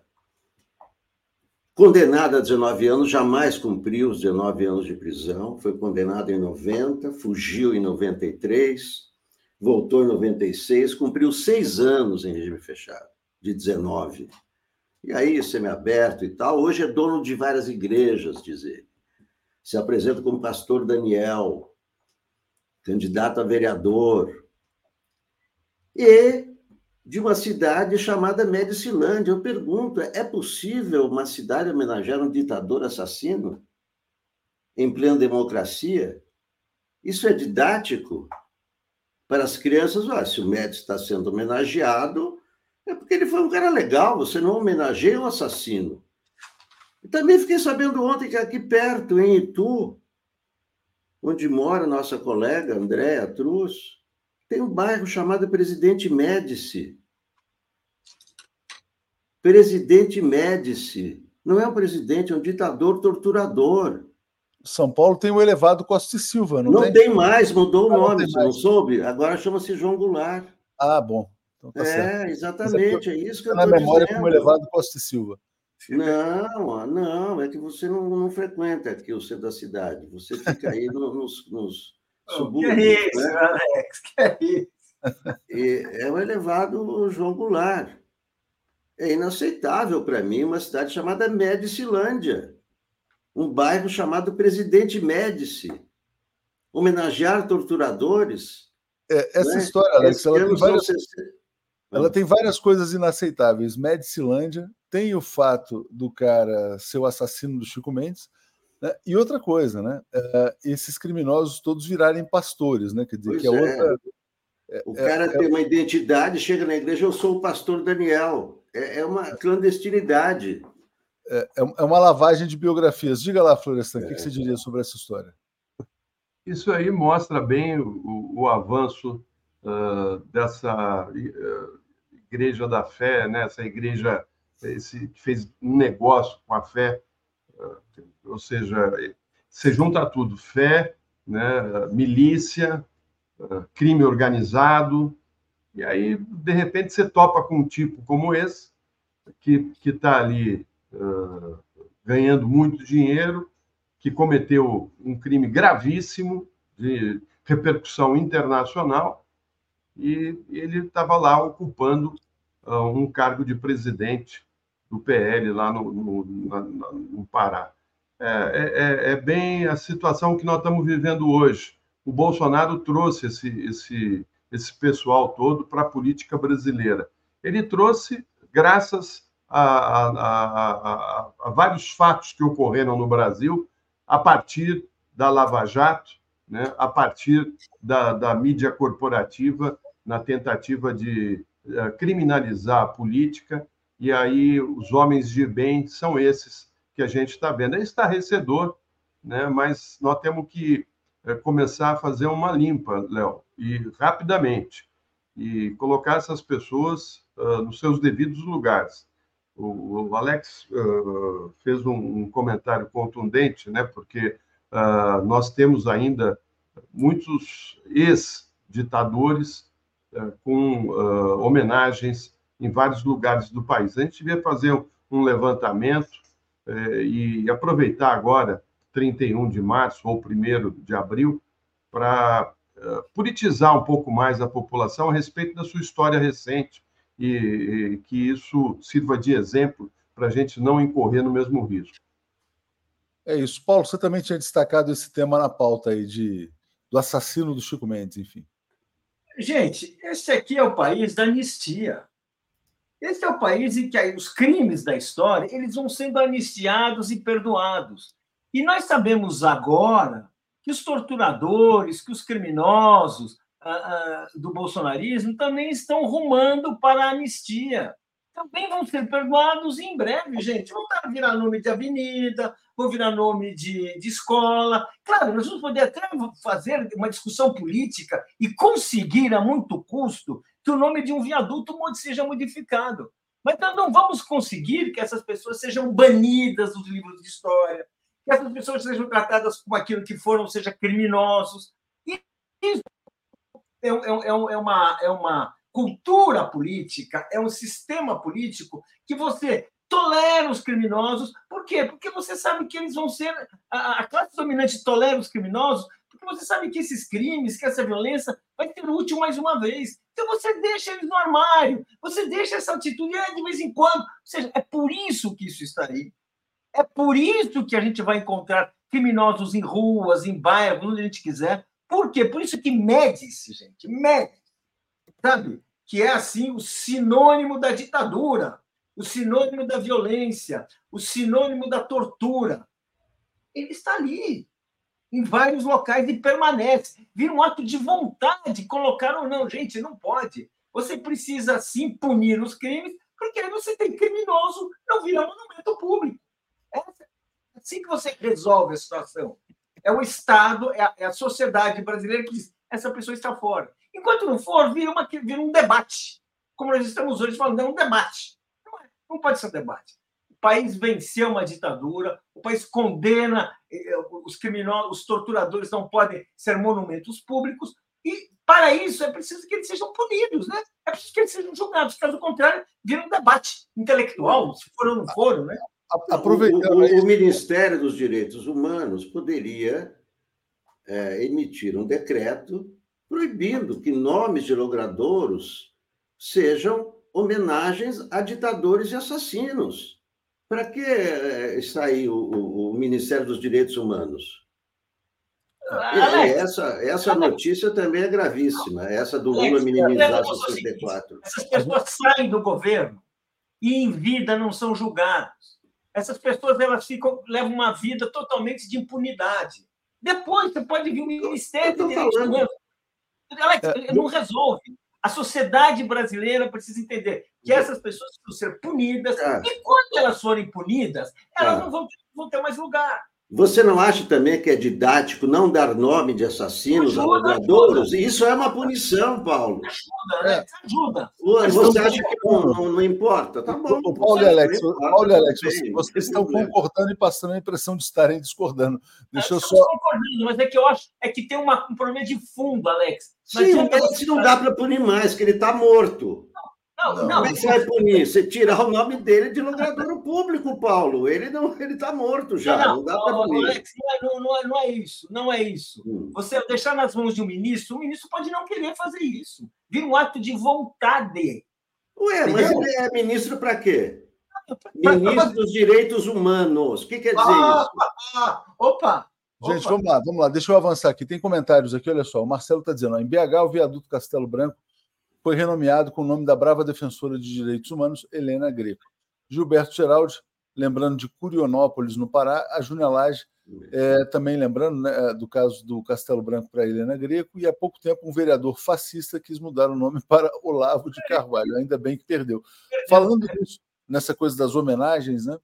É, tem outra notícia também que a Câmara de Vereadores do Rio de Janeiro quer conceder o título de cidadão honorário para o André Laich, da Stand With Us, né? aquela ONG. Ricardo Turistão, agora no Espírito Santo. Ah, não, já li do Ricardo Turistão. Então, deixa eu botar essa notícia aqui, e aí vou passar para você, Florestan, e o Alex e Paulo também falarem sobre isso. Né? Lula sendo cobrado por entidades de direitos humanos por uma fala sobre o golpe de 74. O Lula tem dito que não é hora de remoer o passado e ele também não quer ficar ali fustigando agora que ele está reconstruindo a boa relação com os militares. Diga, Florestan. Pois é, eu não, não, não, não li essa matéria, Léo, a respeito do, do, dessa fala do Lula. Né? Eu gostaria que você me, me colocasse a par, porque, uh, enfim, acabei não, me colocando a par a, a respeito dessa fala. Uh, eu acho que era melhor começar pelos colegas aí, porque fui pego de surpresa. É, diga, diga, Alex, então, você queria falar sobre isso também. Bom, o seguinte, o que o, o, que o, Lula deu uma entrevista ao Ken de Alencar, né? e disse que, não, é 64, temos que olhar para frente, não vamos remoer o passado, e nós estamos, esse ano são 60 anos da ditadura militar de 64. É, é, é, a Comissão Nacional de Verdade, da Verdade, é, que foi, que foi é, acabada, não é? que foi, é, eu não sei como é que aconteceu, mas foi trancada durante o, o governo Bolsonaro, não foi reaberta ainda. Não foi reaberta. Essa, essa, essa, essa posição do Lula é gravíssima. É o mesmo que dizer vamos apagar o passado, esquece isso aí. Isso me parece medo dos militares. Medo, do que o Lula tem medo? Se ele é o comandante-chefe dos militares, ele é o presidente da República eleito, ele é o grande, né, o grande presidente, por que ele tem medo dos militares? Os militares que cometeram crimes não são os de agora, são os 64. Então, qual é o medo? Não são esses militares que, que, que vão ser acusados, eles estão sendo acusados pelo, pelo, pelo 8 de janeiro. Os de 64 já passaram. Não são esses. E, e, faria bem para o Exército, para os militares, mostrar quem são os assassinos, para separar o joio do trigo. Porque dessa maneira, tudo se mistura. Totalmente equivocada essa, essa, essa fala do Lula, essa posição do Lula, e a posição do governo. Né? Infelizmente, vemos uma situação que o Lula diz uma coisa e todo mundo. É, todo mundo acha que é isso mesmo, vem Paulo Pimenta, concorda, outro concorda, concorda e, e segue em frente.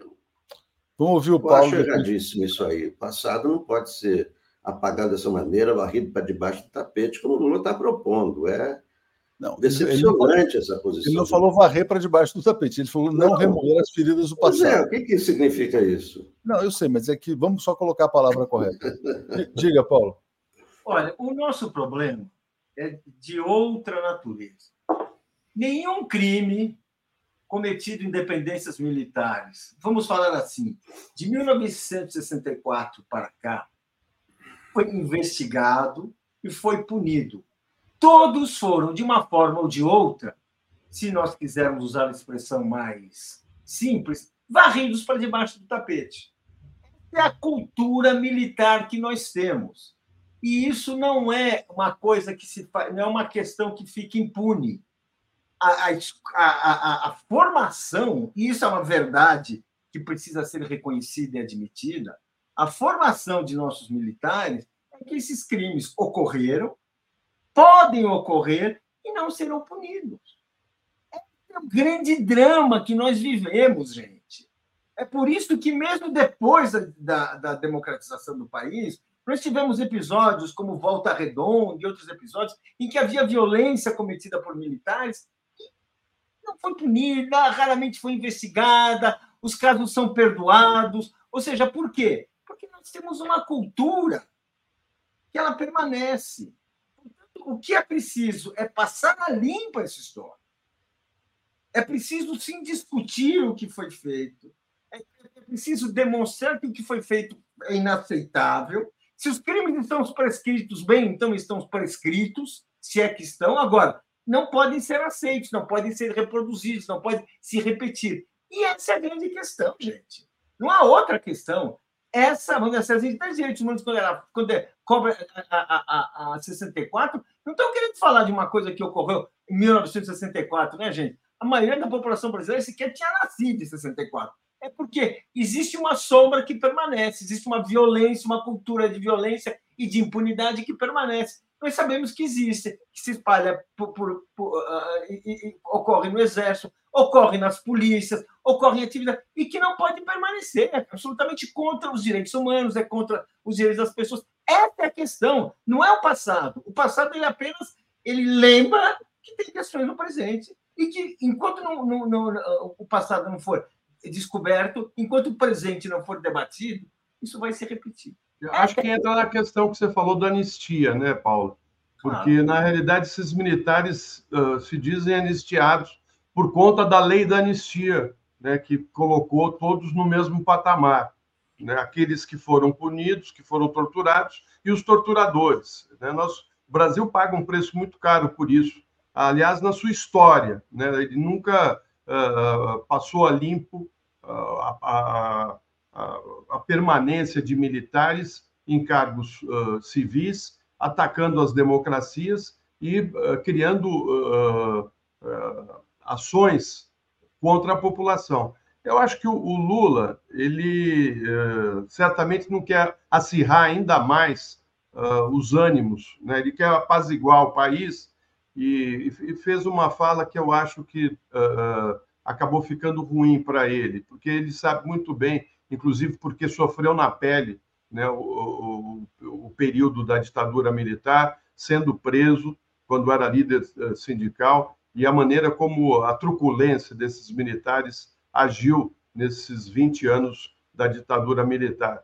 Agora, que a gente espera que dessa vez eles sejam punidos, a gente espera. E a gente sabe também que a, que a Dilma Rousseff, que foi brutalmente torturada e que fez uh, um, um, levantamento né, a respeito dos crimes cometidos pelos militares, pagou um preço muito alto, inclusive dessa mídia corporativa que fez e desferiu vários ataques em defesa uh, dos militares contra uh, o posicionamento né, da, da, da, da presidenta Dilma de passar essa história limpa. Eu acho que o Lula falou: bom, essa página está virada, está muito lá para trás, vamos falar daqui para frente. Talvez seja isso, mas é realmente complicado. É, acho que é exatamente isso que o Lula quer, ele quer apaziguar o país, mas tem um problema, né? Porque ele tem que resolver agora a questão militar do presente que a gente já vai trazer já já. Só lendo os comentários aqui, a Júnia Laje está dizendo: ó, o Mineirão tem o nome do golpista Magalhães Pinto, que fez o massacre de Patinga em outubro de 63. Zé Arnulfo, Zé Arnulfo Ferrato, o viaduto no Rio tem o nome de 31 de março. Ele, dizia, ele diz também, ó, o nome oficial da ponte Rio-Niterói é Ponte Presidente Costa e Silva, e tem um viaduto chamado 1 de março. Paulo Tomás, aqui em Tararé, na Bahia, a escola municipal mais antiga do centro da cidade, chama-se Presidente Médici, além do que parece uma prisão. E André Matos dizendo que o Alex está certo nesse debate de proibir os nomes aí em homenagem a assassinos. Obrigado aqui ao Ronaldo, Marcelo Quintão, a Jali aqui do viaduto que mudou para Helena Greco. Né? Olha só, é, Alex, é, a gente está discutindo a questão militar não só de 64, mas também do presente. Tem essa notícia aqui, ó. General investigado diz à Polícia Federal que se reuniu com Bolsonaro a mando do ex-comandante do Exército. O nome desse general aqui é o Estevan Teófilo Gaspar, e ele falou que a mando do general Freire Gomes teve uma reunião com Bolsonaro na qual se discutiu um golpe de Estado. Diga lá. É, esse Estevão, esse general Estevão Teófilo, foi o que apareceu nas mensagens do Mauro Cid, oferecendo ao Bolsonaro as tropas. Ele era o comandante das forças especiais, né? os kids pretos e tal, né? E ele se dispôs né, a, a, seguir aquela minuta né, que previa, não é essa minuta que o Bolsonaro falou aí, a minuta real que previa a prisão do Alexandre de Moraes. E o general Teófilo ofereceu as suas, uh, suas forças especiais para prender o Alexandre de Moraes, mas impôs uma condição para o Bolsonaro: assine a minuta. E Bolsonaro não assinou a minuta. O que ele está dizendo aí, é, dessa, dessa reunião, também se sabe, né? Da reunião dos comandantes, em que foi discutido né, o golpe, né? e o comandante do Exército rejeitou. Né? O Almir Garnier, né? da Marinha, vamos em frente e tal. Da Marinha, é, da, da, da, da Aeronáutica, parece que também não entrou, o, o Batista, né? E o, e, o, e o Freire Gomes também não topou, né? Então, é, é, isso aí é, uma, é, um, é um trecho do interrogatório do general Teófilo, Estevão Teófilo, a PF, né, aquele mesmo interrogatório né, do qual, no qual Bolsonaro ficou em silêncio, e ele também se descola do Bolsonaro, né, colaborando com, com o interrogatório da Polícia Federal. Né? Isso mostra que ele está, né, colaborou, não ficou em silêncio, se quer se descolar também do núcleo duro do golpe, mas a, a, os atos dele estão registrados nas mensagens do Mauro Cid, né? Exato. E aí agora tem um ponto importante também nesse contexto, que é esse aqui. Ó. O Gilmar Mendes, decano do Supremo Tribunal Federal, foi questionado sobre a declaração do Bolsonaro no 25 de fevereiro e que ele repetiu numa entrevista à CNN, dizendo: não, veja bem aquela coisa, olha, era um estado de sítio, mas era um estado de sítio é, dentro das quatro linhas, como ele gosta de dizer. E o Gilmar está dizendo para ele: ó, parece que você confessou, meu filho. Diga lá, Paulo. Olha, vamos dizer assim, nós temos uma oportunidade, talvez histórica, porque temos um governo, um governo civil comprometido com a democracia, temos um Congresso que tem, uh, que pode uh, cooperar, embora tenha aquela maioria que nós sabemos, pode cooperar nessa direção, e, a, e tem uma opinião pública que está realmente engajada, né? em apurar, em investigar. É uma chance histórica de se pegar um caso uma, uma articulação golpista, ir até o fim e punir cada um dos responsáveis, começando pelo chefe, que aparentemente é o próprio Bolsonaro.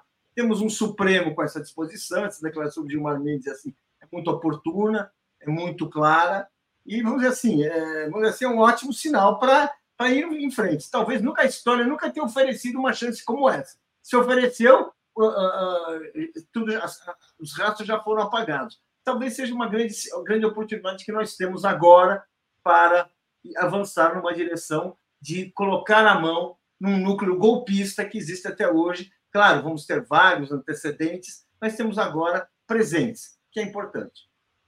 A leitura que eu faço é de que o Gilmar, na verdade, quer dizer, falando como cidadão Gilmar, ministro, mas também como decano, ele já está antecipando a condenação do Bolsonaro, né? Quer dizer, até o título que a gente colocou nessa, nessa live. Então é só ter paciência que ele vai ser condenado, vai pegar uma pena pesada, né? Porque se os vândalos pegaram 17 anos, o chefe de tudo isso do golpe de Estado fracassado tem que pegar mais. Diga, Florestan. É, eu concordo com você, Léo. Uh, isso tá, tá mais do que claro, né? Ele tinha a minuta dentro da sala dele no PL. Né? Essa minuta estava dentro de um armário da sala do Bolsonaro, dentro do PL né, tem todas as, as conversas do CID com os uh, oficiais e semi-oficiais uh, das Forças Armadas, uh, falando em vários momentos sobre o golpe, sobre a minuta, e inclusive dessa reunião né, que ocorreu no fim de dezembro. Então, assim, é excesso de provas, né? Assim, tá tudo ali comprovado. Né? Tinha a minuta também na casa do Anderson Torres. Essa minuta rodou de mão em mão. Né? Isso está tá claro também. Né? Agora, essa história que ele vai lá para Paulista e fala em anistia dos que foram presos é até hilário. Né? Porque, primeiro, ele diz que o que ocorreu ali na Praça dos Três Poderes foi uma armação do PT e do presidente Lula que já tinha tudo organizado para fazer aquilo e foi para Araraquara, né, para não estar tá ali na hora da algazarra e do quebra-quebra. E depois pede anistia àqueles que foram condenados por terem participado desse quebra-quebra. Né? Ou seja, fica um discurso de doidos, de, que não tem, não tem sentido. Quer dizer, é ou não é a sua turma que quebrou? Né? Porque aqui, os que foram condenados têm imagem deles quebrando. Eu não vi nenhuma imagem de petista quebrando aquilo tudo. Né? Então, assim, ele, eles tentam criar narrativas, né, Léo? Isso aí é uma constante. E, e, e, confundir a opinião pública. E eu é. acho que uh, o, o, o, o Gilmar falou assim: olha, o fato dele falar sobre isso só piora a situação dele. Urgente, ele... tem, tem, tem informação urgente aqui, acabei de receber do nosso querido Marcelo Auler, já já vamos saber quem são os presos. Mais uma fase, a fase 25 da Operação Lesa Pátria. Eu vou botar aqui o press release da operação ah, da Polícia Federal. Pedir para a Daiane aqui nos ajudar a apurar. Daiane vai entrar aqui para ancorar já já. Vamos lá, a Polícia Federal deflagrou nessa quinta-feira a 25 fase da Operação Lesa Pátria. Será que é o Malafaia? Quem será, né? Com o objetivo de, de identificar pessoas que financiaram e fomentaram os atos ocorridos em 8 de janeiro. É interessante, eu acho que é a primeira vez que a gente vê a palavra fomentaram, né? não apenas financiaram. Então pode ser talvez a prisão do Malafaia. É, aqui, ao todo, 34 mandatos judiciais, 24 de busca e apreensão, 3 de prisão preventiva, 7 de monitoramento eletrônico, todos expedidos pelo Supremo. Ações no Rio Grande do Sul, Minas Gerais, Tocantins, Paraná, Mato Grosso, São Paulo, Espírito Santo, Distrito Federal. Indisponibilidade de bens ativos e valores dos investigados, né? Danos causados ao patrimônio de 40 milhões de reais. É, passo para vocês já fazerem os primeiros comentários aqui. Alex, obviamente a gente tem que buscar mais informações. É, Marcelo Auler é o cara, diz aqui Andréia Ayan. É, é, isso, deixa a gente tentar saber se já dá para ver os primeiros nomes. Mas fomentaram financiadores e fomentadores do 8 de janeiro. Diga, Alex. Não, isso são, são aqueles os que alugaram ônibus, né? os que é, financiaram acampamentos e tal, não acho que é o Malafaia. Isso não se refere ao comício dia 25, não deu tempo. Não, mas o, é o Malafaia fomentou, ele estimulou o 8 de janeiro também, né? É, fomentou. Vamos de financiadores, financiadores. É, fomento é dinheiro. Não. O que é fomento? Vamos saber é já dinheiro, já. Né? Bom, Vamos já, bem. já, já, já saberemos. São, são muitos e etc não acho que aí tem alguém famoso e, e etc. Agora, eu queria comentar sobre o Gilmar Mendes. Né? O Gilmar Mendes, ele nunca é um cidadão, ele é sempre ministro do STF. Né? Eu não acho que ele. Que, é, claro, tudo bem, você pode concordar com o teor do que ele fala, ah, parece confissão. Só que quando o ministro do STF antecipa o seu voto, ele pode se tornar suspeito na hora do julgamento. Eu, ele é o decano, eu não sei como é que o Gilmar mesmo não percebe uma, um equívoco desse. Ele é um cara que fala muito e tal. Juiz tem que falar nos autos. Ele, quando diz parece uma confissão, está antecipando o julgamento, é um erro total.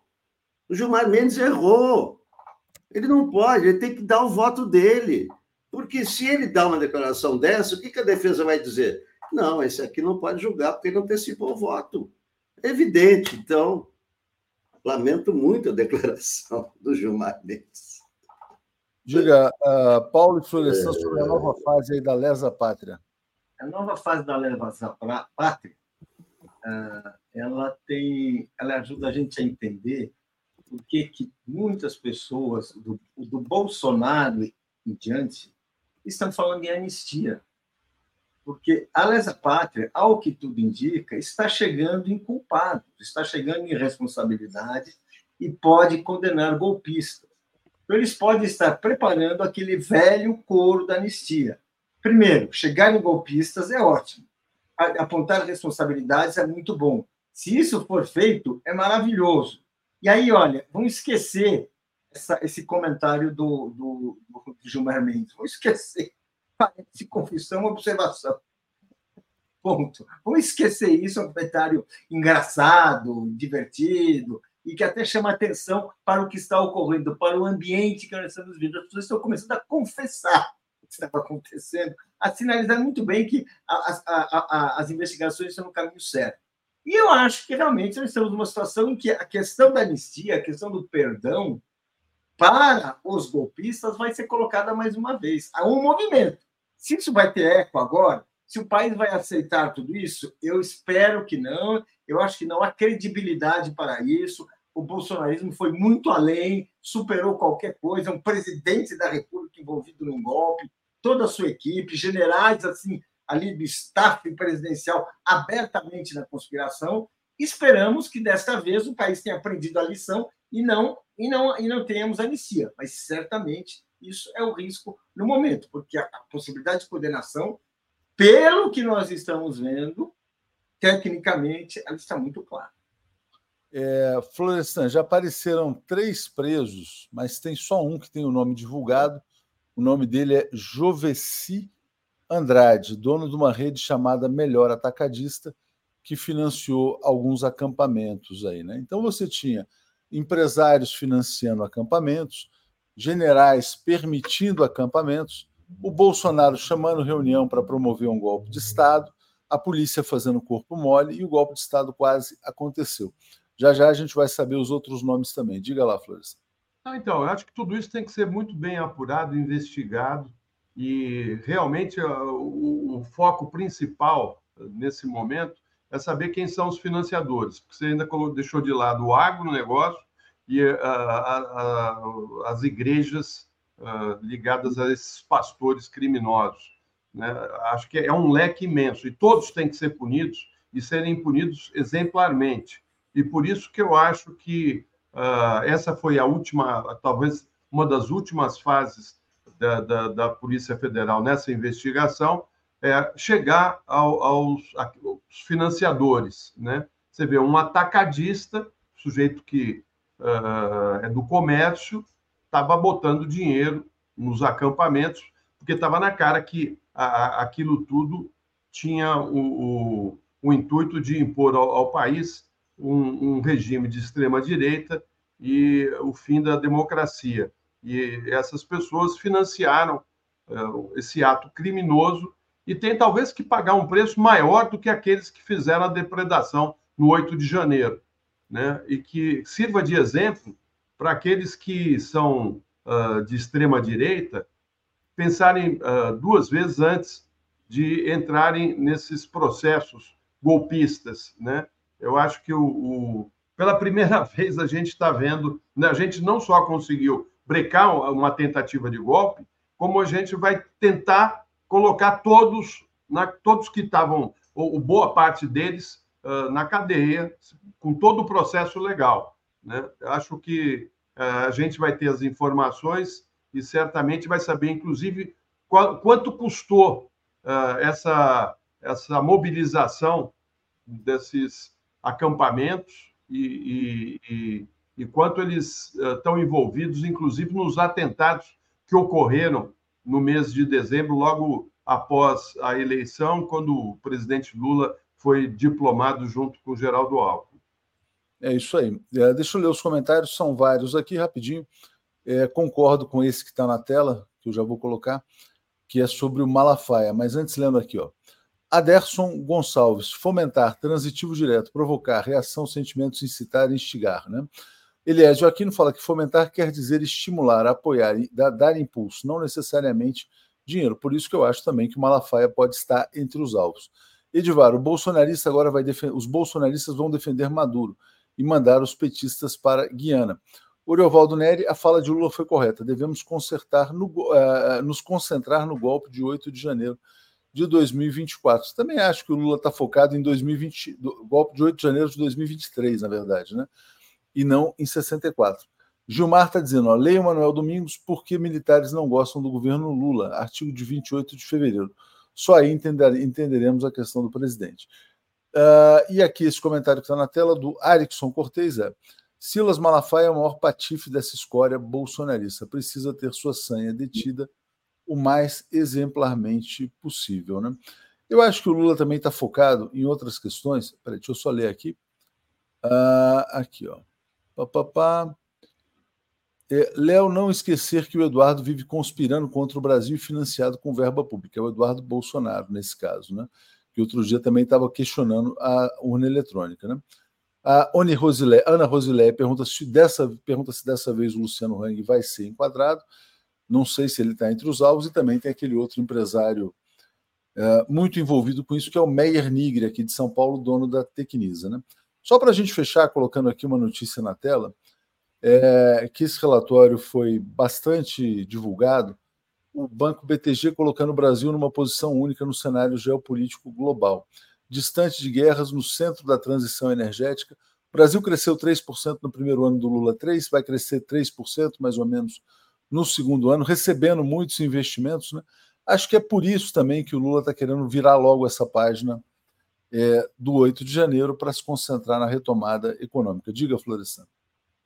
Pois é, Léo, eu acho essa, essa informação e esse levantamento feito pelo BTG uh, ah, importante, porque uh, ele demonstra que o Brasil tem todas as condições hoje de se uh, colocar como um, um, dos grandes, uma das grandes nações no cenário internacional, por, por conta das suas riquezas da sua condição de fazer um, desenvolvimento através da energia limpa, das condições de produção de minério, da produção de alimentos, da, da, de uma certa pacificação que está sendo levada a cabo no país, de se projetar como uma das grandes nações.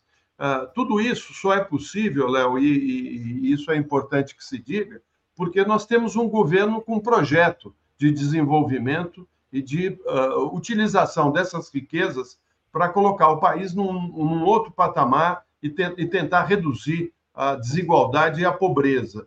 Se uh, fosse um governo como o passado, certamente o, o BTG não teria essa projeção, porque não era uh, projeto do, do, governo passado uh, aproveitar uh, essas condições para colocar o, Brasil como um player internacional.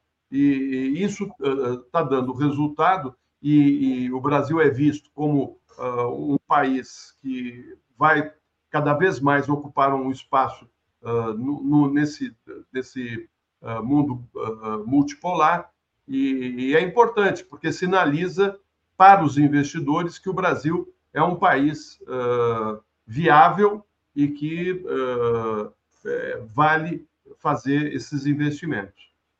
É isso, gente. Obrigado a vocês, trazendo aqui a Daiane e o Joaquim com mais informações aí sobre Lesa Pátria. Valeu, gente. Abraços. Obrigado.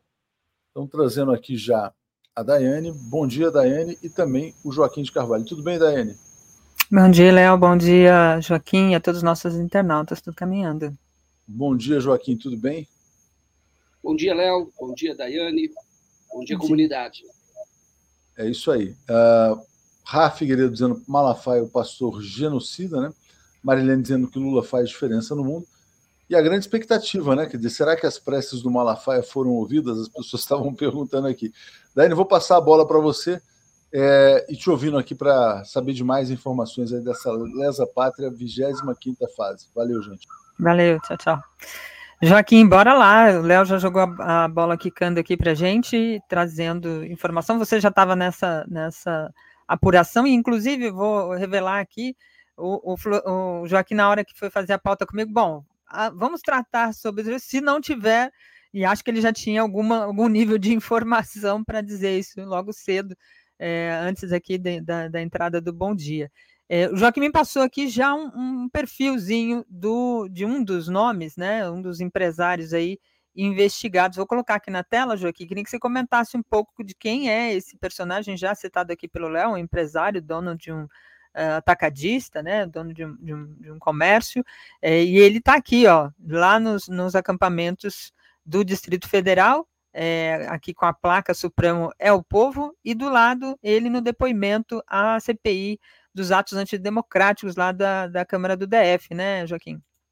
É isso. O, ele é um empresário, não é um pequeno empresário, tem, essa rede aí de atacadista, que é o Joveci, como disse Xavier de Andrade.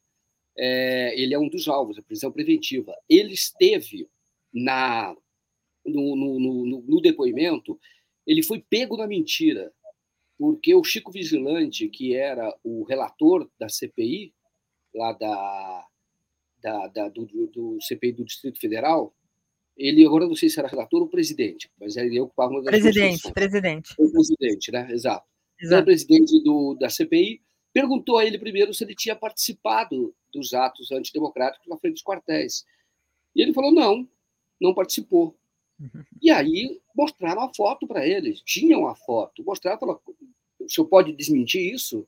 Aí ele tentou ali escapar, dizer, não, é, é, tentou dizer assim, o que, eu não sei exatamente o que é participar, eu estive lá três vezes, olha aqui, ele estava, ele era um dos militantes, e não tem só essa foto, tem outras também, ele com é, E faixa. essa foto foi postada nas redes dele, né, Joaquim? É, exato, ele achou que, acho que achava que ele estava blindado, ou que ele não estava, ou que não seria alcançado, enfim, é uma coisa absurda, né? E aí mostra como esse povo, esse povo é mentiroso. Então, isso daí a gente percebe, a gente já sabe que a mentira ela é o método do líder deles, que é o Jair Bolsonaro, né? Mente, mente toda hora, mente o Pinóquio. E a mesma coisa acontece com os seus seguidores. E no caso dele, ele tentou foi pego da mentira. Agora, é claro que não temos detalhes dessa investigação, mas para ter chegado a esse ponto de pedir a prisão preventiva do empresário é porque existem mais evidências. E ele era suspeito de financiar, justamente porque ele é dono de uma atacadista, então ele que é, fornecia alimentação, bebida para as pessoas, ali, água, gerante, suco, enfim, para as pessoas ficarem lá durante aquele tempo. E então a, eu imagino, eu penso que a investigação deve ter, deve ter sido apontada, deve ter sido conduzida nesse sentido, porque ele também negou. Aí quando ele foi pego pela foto, ele disse que não sabia direito é, qual era o sentido. Ele falou: ah, qual é o sentido de participar? Ele quis dizer: não, eu não depredei.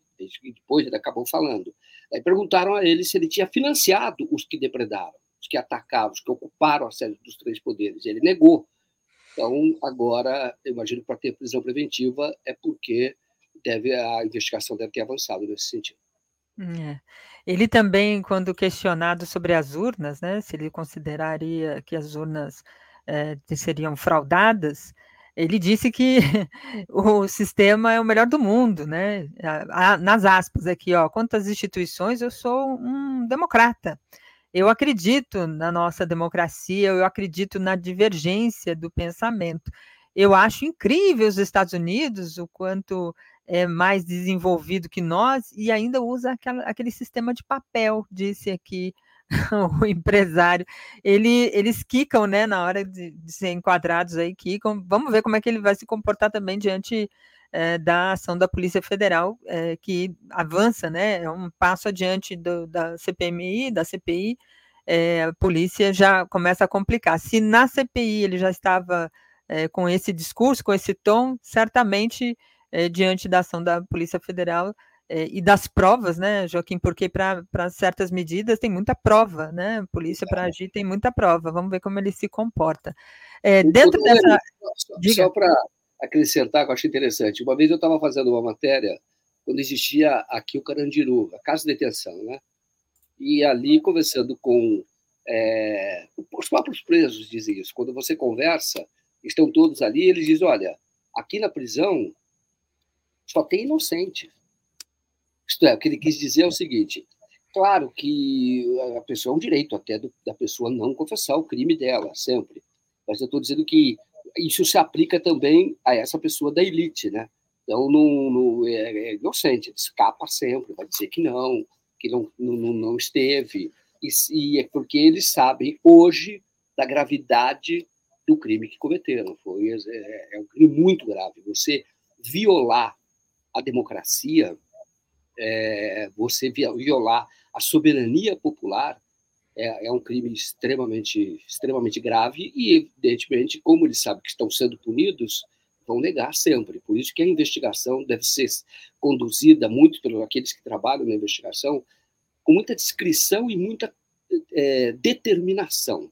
Não precisa ir anunciando que está apurando, porque isso é uma bobagem, isso é o método da Lava Jato, que é simplesmente para tentar ocupar manchetes e desgastando a imagem das pessoas. Na verdade, é uma pena antecipada. Isso não deve ser feito. Eu acho que tem que ser conduzido, porque meios de investigação existem, está é, tá sob sigilo, né? espero que seja liberado logo para a gente saber mais detalhes. Mas liberado porque a medida já foi cumprida, já tem a prisão preventiva, já tem outras medidas cautelares que estão sendo aplicadas. Então agora você pode e deve até divulgar a razão pela qual a pessoa foi é, foi presa preventivamente, né? ou foi alvo, ah, bloqueio de bens, etc. É, proibição de, de, de, relação entre eles, isso a gente deve até saber, mas antes disso, você tem que sempre que agir com muita descrição. Antigamente, eu ouvi isso de policiais, de policiais e procuradores. Quando eu deixei de ouvir o Ministério Público como fonte, eu vou atrás depois para comprovar algumas informações que eu apurei. Mas eu ouvia deles que, na verdade, o escracho colocar na imprensa, vazar, era uma forma de fazer justiça. É um absurdo, mas eu ouvi isso de mais de uma pessoa, era um método. Só que daí depois eu comecei a entender que talvez não fosse método, não, fosse, fosse meio para adquirir poder e eventualmente até vantagem. Porque você escracha um, você põe, divulga em público e depois negocia com outros algum tipo de vantagem. É.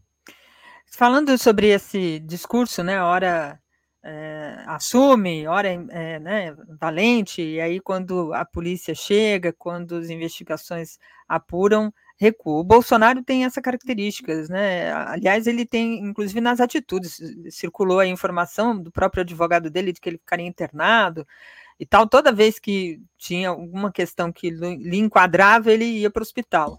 É, e nessa ida ao hospital, ele deu uma entrevista lá e novamente falou sobre a minuta do golpe, seguindo mudando uma nuancezinha do, do, do, discurso que ele fez no domingo, falando que ele é, qual o problema né, de fazer é, tal medida, estado de sítio, está é, dentro das quatro linhas, isso é previsto na Constituição, e aí quando o jornalista é, da CNN, que é, inclusive é bem alinhada ao discurso bolsonarista, é, lhe, lhe, indaga, né? Mas o senhor ia utilizar, chegou a utilizar, pensou em utilizar? Ele não, não tem acesso aos autos e aí muda de assunto.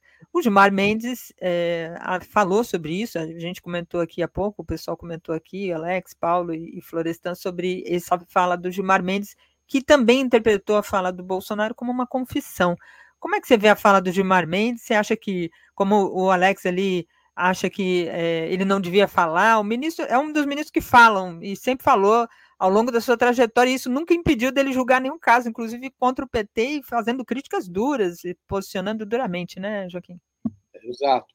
O que está acontecendo, exato, o Gilmar tem essa característica, né? O Gilmar Mendes, desde o tempo que ele apoiou, que ele apoiou o Collor, ele foi assessor é. do, do, Ministério da Justiça no tempo que o Collor estava sendo alvo de, do processo de impeachment. Ele tem essa característica, para o bem ou para o mal. Você pode até fazer essa avaliação, mas ele não se omite e, e ele expor a sua posição. Vou dizer até pessoalmente que eu sou contra isso, mas é a característica dele, então vamos analisar o que ele declarou, dizendo que parece até uma confissão.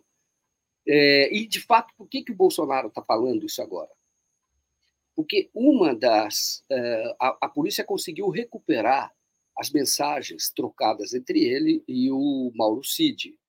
E a evidência é de que o Bolsonaro leu antes a tal chamada minuta do golpe. Então ele não tem mais como negar. Então o que ele agora está fazendo é ajustar já, expor a sua linha de defesa. Ele está dizendo, não, não era um golpe. É, nós estávamos avaliando a possibilidade de adotar uma medida que está prevista na Constituição. É o, é o, que, é o que ele vai dizer. E ele, tá, ele vai estar tá dizendo isso por quê? porque não dá para ele negar mais, ele não pode dizer que não teve acesso a, esse, a essa minuta do golpe, a esse plano para impedir a posse do Lula. Isso é a verdade, porque você decretaria o estado de sítio, conturbaria a nação e, e dificultaria a posse, pediria a posse, se você toma uma atitude primeiro. E aí você espera o desdobramento. É o que o Bolsonaro sempre fez. E como você disse, e ele sempre recua. E ele sempre recua. O, quando ele deu uma entrevista lá atrás para. É, ele era deputado federal, isso foi em 99, 98, 99, final de 98, início de 99. Ele dá uma entrevista e ele fala que queria que é, uma guerra civil no país, que só resolveria com uma guerra civil. E olha que quando ele chegou a presidente, é, o que ele fez foi colocar os seus apoiadores no, em, numa, em condição de desencadear confusão. É que, é que houve uma reação das instituições que impediram isso. Agora, falando de uma propaganda nossa 247. É, quatro dias antes dos atos antidemocráticos, lá, desses atos terroristas, golpistas, eu entrevistei uma das organizadoras e ela contou, ela deu a linha do que iriam fazer. Iriam ocupar, iriam, é, colocaria. Ela falava em milhões de pessoas, mas era muita gente lá em Brasília, e ao mesmo tempo é, fechariam estradas e refinarias é, para impedir até a distribuição de combustível. Era a ideia da guerra civil, a ideia de você conturbar, gerar o caos. E, claro, e, e tirar tudo, esvaziar, no mínimo esvaziar o poder do, do, do Lula, que tá, tinha acabado de assumir, decretando GLO, etc. É, e agora o Bolsonaro tem essa característica. Então, quando eu vejo o Gilmar Mendes, ele está falando o que o que eu pensei, imagino que muita gente pensou, por que, que ele está falando isso? porque é quase uma confissão, mas não é só uma confissão de eu cometi crime, é uma linha de defesa. Ele vai dizer, tá certo, eu não tenho como negar, a minuta veio até mim. Só que, na verdade, nós estávamos avaliando o estado de sítio, já é, já é uma linha de defesa, e é claro que uh, provas contra o Bolsonaro não, não, não é só isso, existem outras provas. E, no conjunto, se hoje, hoje houver alguma evidência de que ele está tentando dificultar o trabalho de investigação, ele tem que ser preso. E na minha visão, porque aí justifica a prisão preventiva. E na minha visão, ele já está fazendo isso. Quando você coloca toda aquela gente da Paulista com um discurso unificado, você está tentando fazer o quê? Constranger, constranger o sistema de justiça, para que paralise a investigação, para que as pessoas fiquem com medo. É uma forma, é um constrangimento. Então até justificaria. Eu imagino que não tenha sido tomada ainda essa decisão é, de uma prisão preventiva do Jair Bolsonaro, justamente porque se avalia o aspecto político, da repercussão disso e, e, e talvez se espere outros é, movimentos do Jair Bolsonaro para que a prisão dele seja, então, inquestionável até para aqueles que o apoiam, dizendo realmente o cara não pode ficar solto. Ele, na minha opinião, ele já veria, já veria essa motivação. Mas eu acho que uh, ali os agentes públicos estão esperando é, mais para poder é, decretar, ou o Alexandre Moraes decretar, que é o caso, ele é o, o juiz do caso, do feito, aí para que decrete a prisão preventiva dele. É. Na operação de hoje, né, Joaquim, tem, é, o Léo adiantou aqui, né, são 34 mandatos, é, incluindo aí três prisões preventivas, né, é, dentro dessa nova fase deflagrada hoje. É, a, dentre esse mandado de prisão preventiva, é, serão cumpridos em São Paulo e dois no Distrito Federal, apontado aí como o empresário Juveci, dentre eles é, o empresário que é, disse que não participou, depois foi, quando foi é, confrontado com as imagens que ele postou nas redes sociais dele no, nos acampamentos, ele titubeou, teve que recuar, dizer, não, calma aí, não tinha entendido e tal. E aí é, tem outros sete alvos que devem ser monitorados por tornozeleira eletrônica, segundo informações aqui da Polícia Federal, como uma alternativa à prisão. Esses mandados são cumpridos aí em Mato Grosso do Sul, Paraná, Rio Grande do Sul, São Paulo, sendo um em São Paulo, né? E Minas Gerais também um mandato. A maioria é do Paraná, são três. O pessoal está perguntando do Luciano Hang, é, ele é Santa Catarina, né? Mas está ali na, perto da região, de repente tem algum imóvel dele lá no Paraná. A gente fica aqui na torcida porque a gente sabe que é, foi um dos, dos, dos, dos, que mais atuaram né, junto ao bolsonarismo é, nesse cenário. Tem também 24 mandados de busca e apreensão, né, Joaquim? No Tocantins, São Paulo, Mato Grosso do Sul, Paraná, Rio Grande do Sul, Minas Gerais, Espírito Santo e Distrito Federal. A gente vai percebendo que a operação ela vai tendo umas, vai tendo ramificações muito diferentes da, do início, né, Joaquim? E é, é, esses passos da Polícia Federal nessa, nessas ações vão demonstrando o avançado da investigação para a conclusão desse inquérito, né? Porque já chegou no topo é, de, desses investigados. Não é mais a base, não é mais quem estava agindo ali, destruindo o patrimônio que se avalia ali em 40 milhões de, de, de prejuízo. Mas a gente está no topo, né, Joaquim? Está chegando, né? O topo a gente sabe qual é, né? Onde vai chegar o topo. Já teve até medida contra ele, mas que o beneficiário disso e o autor, que não é mais autor só o, o autor intelectual, quando você fala, até o Gilmar fala, isso tem a materialidade. Ele fala isso na, na, na entrevista dele, que você já passa, não é mais dele ser o autor é, no sentido de que ele estimulou as pessoas a fazerem isso. Não, ele atuou para que houvesse o golpe de Estado justamente por conta dessa minuta. O topo vai ser ele, claro, está chegando. Você percebe que a investigação está escalando, escalando, para chegar naquele que é, é, é, foi a razão de tudo isso. Agora, eles são muito organizados, viu? Eu vi isso da Paulista. O discurso dos apoiadores, milhares, ele é unificado. você pensa, como é que eles conseguem, já que são muitas pessoas? Eu imagino que eles, a rede social, que seja o WhatsApp, e eles usam muito bem a rede social. Então, são grupos que vão passando de um para outro e vão seguindo uma orientação. Porque você ouvia de vários, em vários locais, e reservadamente atacavam o STF, mas diziam que não era um ato para aquilo que na verdade o que eles queriam mostrar claramente era isso. E, e claro que isso veio do autor intelectual de tudo isso, não só intelectual agora, mas também ou materialidade, comprova né, de participação, que é o Bolsonaro. Você percebe que isso é disseminado, isso é uma voz de comando, dizendo, olha, nós vamos ter, vamos constranger o judiciário. Foi isso, o ato foi para constranger. Nós vamos constranger o sistema de justiça como um todo, procurador também, polícia, etc. Vamos, vamos constranger. É, agora, é, vamos naquele limite, isto é, não vamos fazer nenhum tipo de manifestação direta contra o Supremo nem ministros. Quem fez isso foi o, o Malafaia. Então, até eles tomaram certos.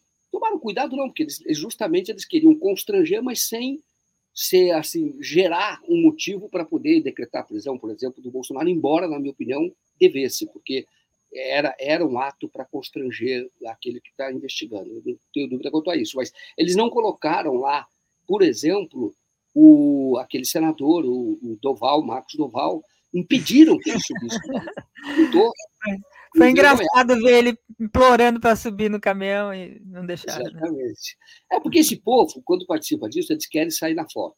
E ele saiu da pior maneira possível.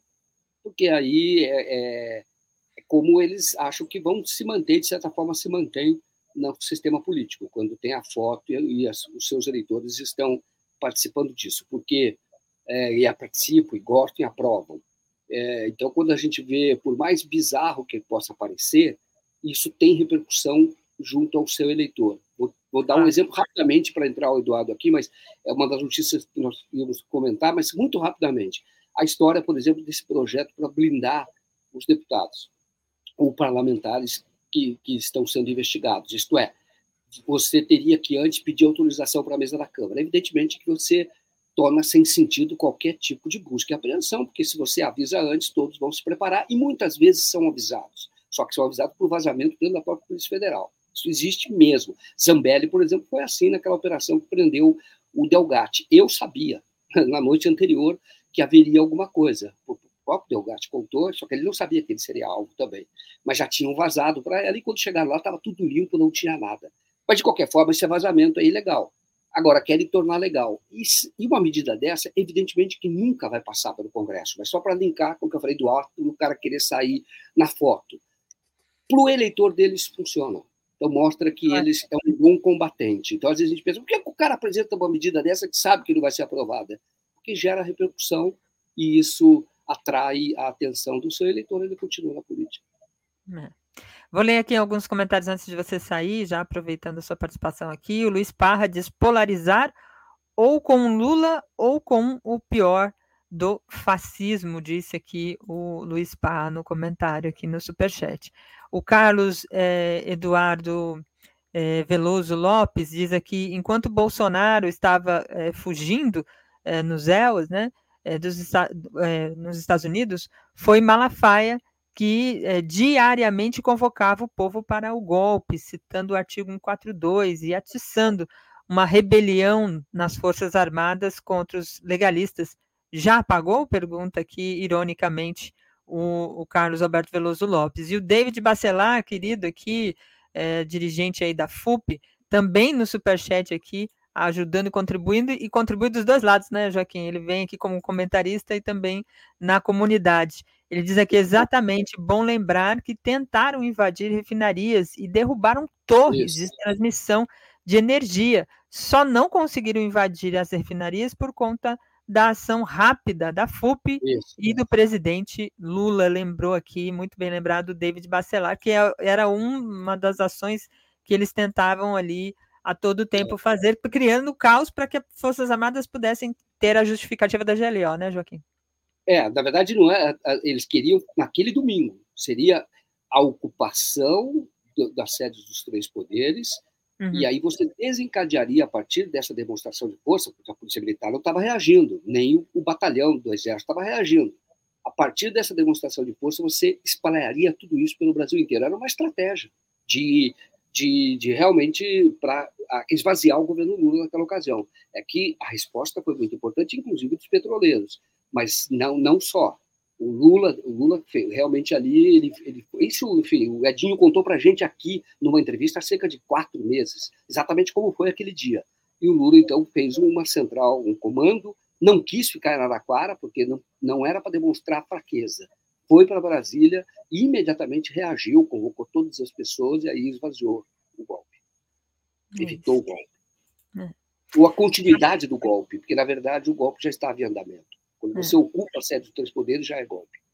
Exato. Joaquim, obrigada pela sua participação aqui. Bom dia, bom trabalho aí, boa quinta-feira. Um abraço. Obrigado, abraço para você. Pra Valeu. Valeu, tchau, tchau. Isso aí, bora embarcar aqui o Eduardo Guimarães, ele está sempre comigo lá no Brasil agora às segundas-feiras. Hoje eu vou encontrar com ele duas vezes na semana, porque estou aqui substituindo a Daphne no horário. Ela teve é, uma, uma questão de saúde, mas está tudo bem, fez um, uma cirurgia odontológica, está é, tá se recuperando dentro da, desse, desse tempinho, e eu estou aqui na, na, na força. Vou embarcar o Eduardo. Eduardo, muito bom dia, tudo bem? Som? Teste, som? Tudo bem? Seu som ainda não está não tá saindo para mim. Está saindo um som do, do, talvez do ventilador ou do ar-condicionado. Agora sim. É o som ambiental, é que eu esqueci de ligar o microfone. Bom dia, galera. Bom dia, Daiane. Bom dia. Bom dia. A gente já acordou com essa informação sempre, né, da, da ação da Polícia Federal. Mais uma operação aqui é, relacionada aos atos antidemocráticos. Você, é, dentro da pauta que você elencou aqui, tinha até uma questão aí do, do, da manifestação do dia 8 de janeiro. Queria te ouvir primeiro sobre essa questão da operação, como é que você vê esse andar né, das, das, uhum. das operações, e trazendo já a sua pauta, engatada aqui a sua pauta sobre o dia 8, Eduardo. Então, o, o, bom, essa operação, o, o Daiane, eu acho que já estava até meio todo mundo já estava, acho que não surpreendeu ninguém, não. né? Uh, eles mesmos já sabiam que iam receber a visitinha da PRF após após aquele domingo infame, né? Então não não não tem, está é, tá só começando, né? O fato é que está só começando, vem muito mais por aí. As ações tendem. A março é o mês do desespero para eles. Né? Dizem que agosto é o mês do desgosto, mas para eles o agosto deles vai ser em março. Porque realmente, além de tudo, existe a possibilidade de, no mínimo, na pior das hipóteses, de a Polícia Federal entregar o seu inquérito para a Procuradoria-Geral da República. Né? A Procuradoria já, já tem o seu, o seu trabalho avançado, mas a Polícia Federal ainda está fechando o inquérito. É, e eu acredito, então, que agora em março as coisas vão começar a ganhar um ritmo diferente. E aí a PGR recebendo, a março, abril, aí a, a, a denúncia, eu acredito que a denúncia da Polícia Federal, eu acredito que faça, eu acredito não, está na imprensa, né? Que a, a, a denúncia ao STF será feita em é, julho. Né? Essa é a previsão que tem saído na mídia. E ontem o Gilmar Mendes, ele, o, o broadcast do Estadão, divulgou um, uma entrevista online é, com o Gilmar Mendes, que ele deixa muito claro ali algo que a gente, é, que ninguém duvida, que é a convicção que tem o Supremo Tribunal Federal de que o Bolsonaro é culpado, de que todos os que parecem culpados são realmente culpados, né? e, na verdade, a grande dúvida hoje é se o Bolsonaro é, vai ser condenado no STF por 5 a 0 ou por 9 a 2. 5 a 0 seria no caso de ele ser julgado pela primeira turma. E 9 a 2 se ele for julgado no plenário, evidentemente que o, só tem duas figuras ali que não seguramente não vão condenar o Bolsonaro, que são os 20% dele, o terrivelmente evangélico e o Cássio Nunes Marques. Né? Então, então ali, e na verdade, mesmo que vá para a primeira turma, né? É, eu, eu que tem Toffoli, tem Gilmar Mendes, tem Flávio Dino, né? mesmo que vá para a primeira turma, vai acabar na, no plenário, porque vai haver recurso ao plenário, óbvio. Né? Tem, é a mesma coisa que o TSE com o Moro, ele, que o TRE é Paraná e o TSE com o Moro. Ele pode até ser absolvido pelo TRE no Paraná, mas haverá recurso ao TSE e no TSE já era. Então, a, a, a prisão, eu acho que era seria bom. Eu gosto sempre de pensar uh, lá na frente, sabe? É, eu me lembro que em 2008 eu escrevi um texto falando sobre o faroeste na internet. E ali eu sofri um grande problema ali, é, paralelo, um problema de muita gente. Não, você está querendo é, controlar a internet, a internet tem que ser livre. E eu dizia ali: olha, do jeito que está indo, isso vai sair de controle. E aí, ativistas, né, tal, aquela esquerda caviar veio para cima de mim, não sei o quê, tal. Hoje você está vendo aí o que aconteceu. Mesma coisa que 2013. Eu falei, isso vai dar merda. E, na verdade, não precisava ser um gênio não é, para notar uh, aquilo, precisava ser adulto, né, para notar que aquilo ali não podia dar certo. E as coisas estão mais ou menos uh, caminhando aí. Eu gosto de olhar um pouco lá na frente. Eu acho que já está na hora de a gente começar a pensar no pós-Bolsonaro. É? é. Uh, no pós-Bolsonaro, não, no, no pós-prisão de Bolsonaro. É, o que vai ser do Brasil com o Bolsonaro preso? E o Bolsonaro preso, a gente já pode prever ah, que eles ficam tentando imitar aquilo que fez o Lula.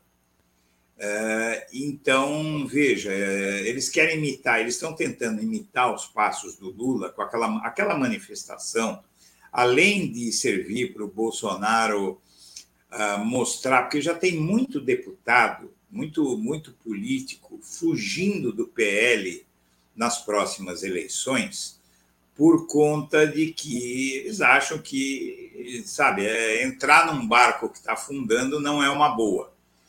Mas ali é, o, o que acontece é que uh, o Bolsonaro faz aquela manifestação, eu acredito que muito mais voltada para o público interno dele. Bolsonaro não é tão burro e ele é cercado de gente muito viva, não é um aparato jurídico bastante sólido, e nesse aparato jurídico, ele, ele sabe muito bem que aquela manifestação não vai mudar nada, não, não é aquela manifestação.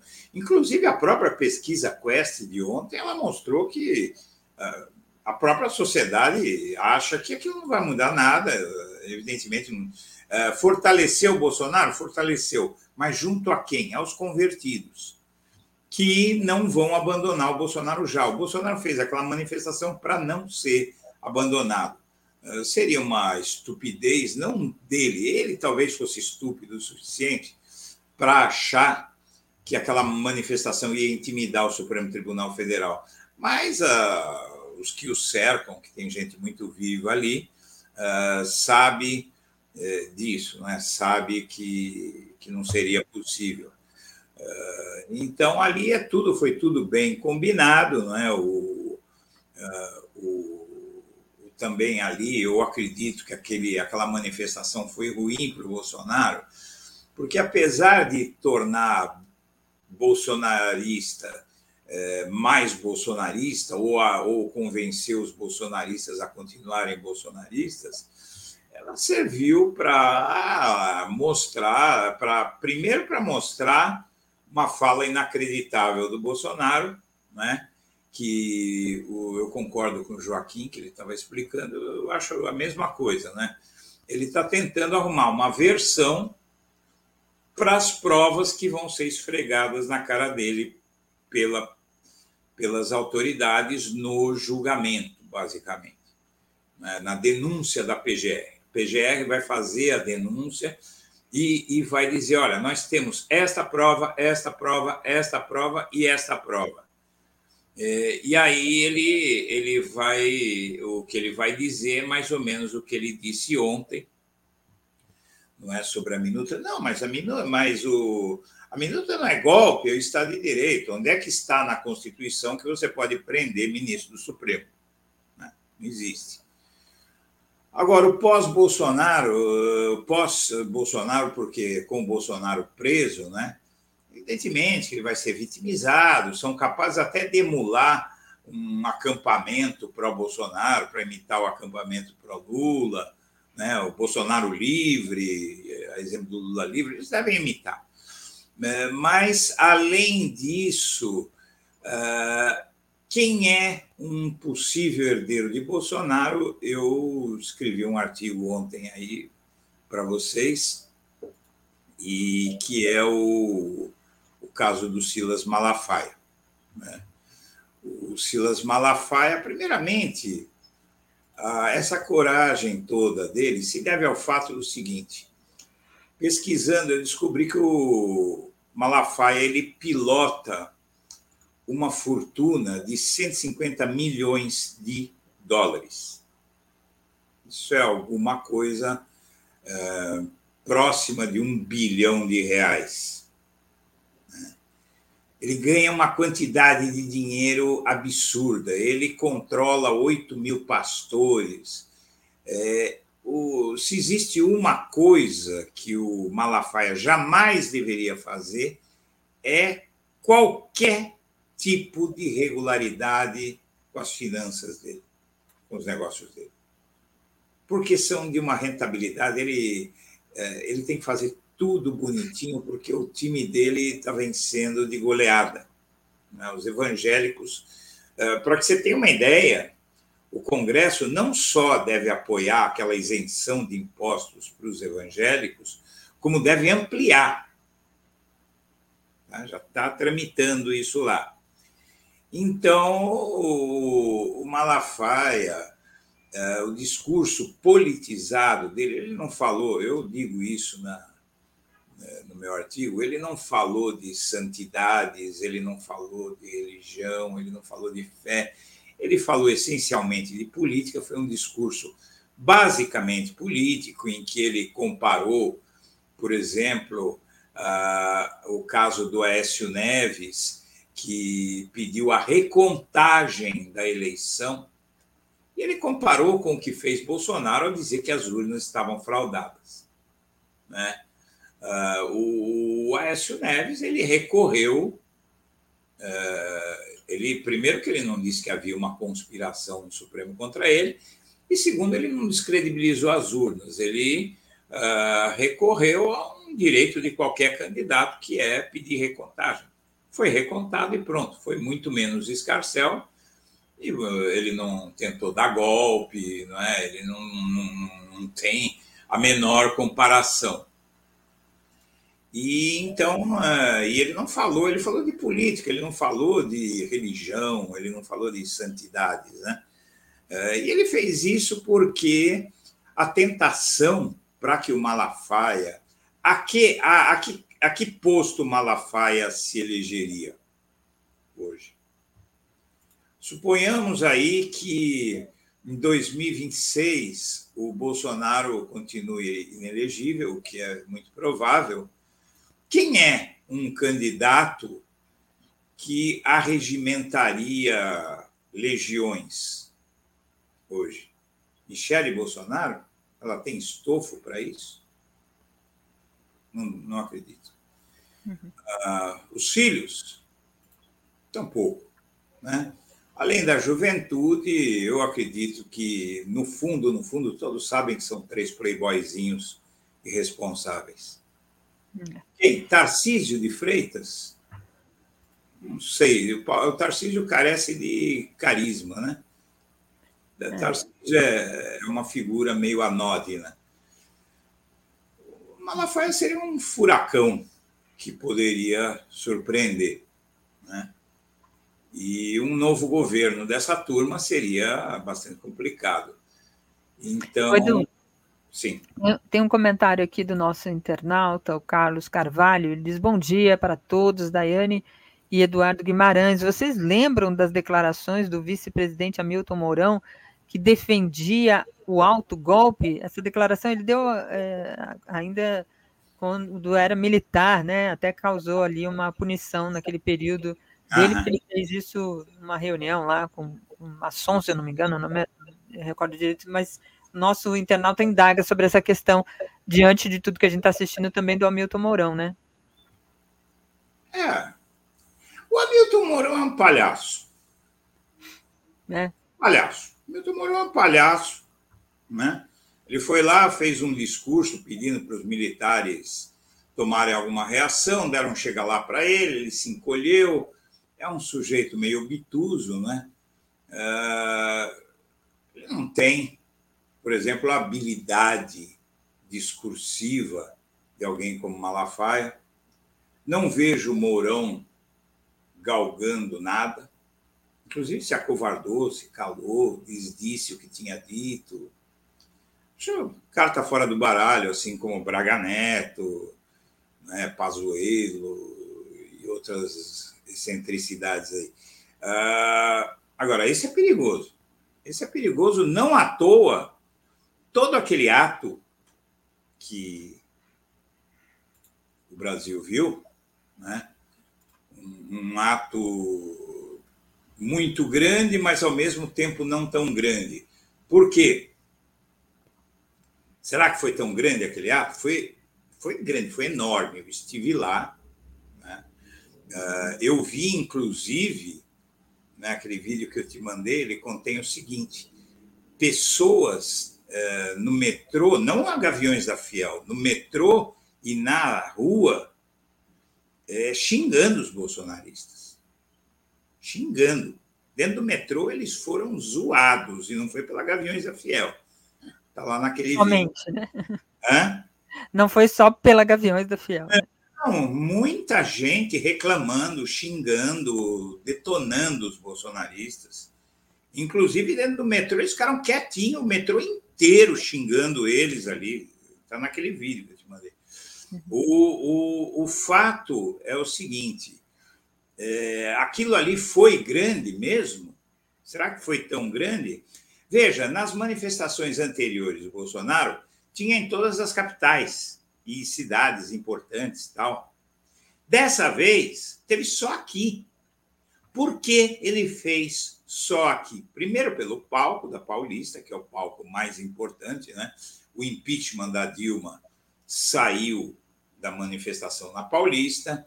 O junho de 2013 saiu de manifestação na Paulista, não é? Então foi daqui que emanou uh, todos os piores momentos do Brasil na última década e pouco. É, então ele concentrou tudo aqui e fez o quê? A mesma coisa que foi feita no 8 de janeiro com os caminhões, os ônibus. Exato. É. Tratando o ônibus, ninguém sabe quem pagou, é, não foi o Malafaia, é mentira dele. Tem inclusive gente aí dizendo que pagou. Você é, tem precisa ver de onde veio esse financiamento. Já tem outro inquérito lá na, na Polícia Federal. Tá? Uhum. Muita coisa vai sair disso, né, Edu? Aquilo ali vai dar pano para manga. Muito, muito. Vai ter bem. muita operação da PF em cima dessa manifestação de domingo. Exato. E gente do Agora... Brasil inteiro. E eles chegaram para o cara e falaram assim, Daiane, escuta, vamos lá para São Paulo, você não vai gastar nada, não, é nem para comer, nem transporte, nem nada, é uma festa, é super bacana, momento histórico e tal, e os caras vieram. Agora, quanto custou? Eu, eu estive lá, né, eu moro no pé aqui da Paulista, eu estive lá, amiga, eu vou te contar uma coisa: o trânsito ficou intransitável. Sim, a gente percebeu. Eu uhum. fui a pé a uma distância aí de uns quatro quarteirões, cinco quarteirões, mas é subida. É... Então, eu costumo ir de carro, eu deixo lá no Shopping Paulista. Sim. Né? Edu, Estou aqui já com o Brian para subir. Eu queria te agradecer aqui a sua participação, seus comentários. Eu não pude. O pessoal está talvez perguntando sobre o vídeo. O vídeo está no seu canal no blog da Cidadania, né? Ele está nos recentes ou é um vídeo mais antigo? É um vídeo de ontem que diz o seguinte. Eu vou colocar o link aqui no chat para o pessoal, tá bom? Olha, peraí, deixa eu ver aqui o, o vídeo. O título dele é Bolsonaristas quase apanham do povo Perfeito. em São Paulo e tem uma, uma moça chamando todos eles de ladrão na entrada do metrô, de vermelho a menina ainda. Perfeito. vou colocar aqui no chat para quem quiser conferir, até melhor, porque vai lá no, no blog, dá audiência lá também para o nosso. É, é, é só uma coisa eu, é só uma coisa rapidamente, 10 eh, segundos. O, estava intransitável aqui a região uhum. porque uhum. era muito ônibus, muito ônibus. Não tinha e as ruas são estreitas ali, né? Hã? E as ruas, algumas ruas são estreitas, onde os ônibus são podem estacionar. Estreitas. Uma coisa maluca, maluca. É... Quem pagou tudo aquilo, né? Vamos ter que ver. Exato. Pessoal, obrigada. Beijo, tchau, valeu, tchau, tchau. Eduardo Guimarães, do blog da Cidadania, sempre aqui nos comentários na TV 247. Vou embarcar aqui, Brian Mir para trazer um pouco das questões internacionais. Bom dia, Brian, tudo bem? Prazer em falar contigo, faz um tempinho já que eu não falo contigo ao vivo, assim. Tudo bem? Com certeza. Bom, bom dia, Diane. Deixa eu te falar uma coisa rapidinho. Meu internet está meio problemático. Se eu começo a travar, me fala, eu vou começar a usar meu celular como roteador, tá? Tá perfeito, por enquanto tá perfeito. O Brian, vou começar aqui, a gente está falando muito sobre o dia 8 de janeiro, as investigações, a operação da Polícia Federal, mas lá nos Estados Unidos também tem alguns desdobramentos sobre essa questão. Você vai tratar um pouco disso, é, não sobre o 8 de janeiro aqui, mas sobre a tentativa lá do, do Trump de dar um golpe é, lá no, no, sistema eleitoral norte-americano. Mas eu queria começar a nossa conversa falando do, de um é, republicano que vai deixar, o líder republicano vai deixar é, o Senado dos Estados Unidos, anunciou esse, essa, essa saída e, e, causou ali um certo rebuliço ali no, no Congresso. Explica para a gente quem é esse líder republicano e por quê, quais as razões que você tem aí de apuração para ele deixar a, a, o Senado e, pelo jeito, a vida política, é isso? Ele vai renunciar à liderança, à presidência do Senado. O nome dele é Mitch McConnell a conjuntura é um pouco diferente nos Estados Unidos. Eu puxei uma foto, se você quer colocar ele na tela. Todo tem vez, aqui uma. É, todo mundo vai reconhecer ele do Jornal Nacional, provavelmente. E essa figura no meio, Mitch McConnell. Ele foi presidente do Senado por 17 anos. Normalmente, o líder do Senado, do uh, Congresso, casa do a Câmara, né? Fica no poder muito mais tempo nos Estados Unidos, é uma figura muito poderosa. Então, o caso dele, largando o Senado, é relacionado a várias questões da conjuntura atual. Primeira, hoje foi anunciado que o STF decidir de aguarda para julgar o caso do 6 de janeiro contra Trump além do caso que ele ameaçou um, uh, juízes eleitorais no estado do Georgia nas vésperas do no dia da eleição, no dia da contagem, uh, até eles podem tomar uma decisão sobre um caso que Trump lançou pedindo imunidade executiva para todos os crimes que ele cometeu quando era presidente. Então, colocando a data para esse julgamento para dia 22 de abril, basicamente significa que é muito difícil que Trump vai ser preso antes das eleições. Esse jogo muito fortemente a, a bola na, na, no lado no campo do Trump, né? É, e por que que Mitch McConnell é importante por isso? Ele assumiu na liderança do Senado em 2007. Durante a gestão do Obama, pela primeira vez na história dos Estados Unidos, basicamente, ele adotou uma postura de tentar travar tudo que o governo Obama tentou fazer, no mesmo forma que Ercio fez com Dilma em 2015, que o PSDB fez com Dilma. Ele adotou essa estratégia tentando bloquear, gerar obstáculos.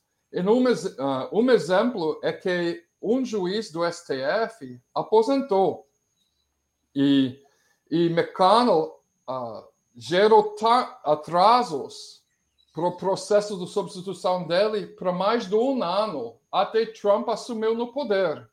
Agora, no último seis semanas do mandato do Trump, uma juíza faleceu do STF, Ruth Bader Ginsburg. E ele uh, empurrou para passar a nomeação do Trump antes que ele saia do, do poder. Ou seja, por causa do McConnell, Trump uh, colocou três juízes, ministros no Supremo.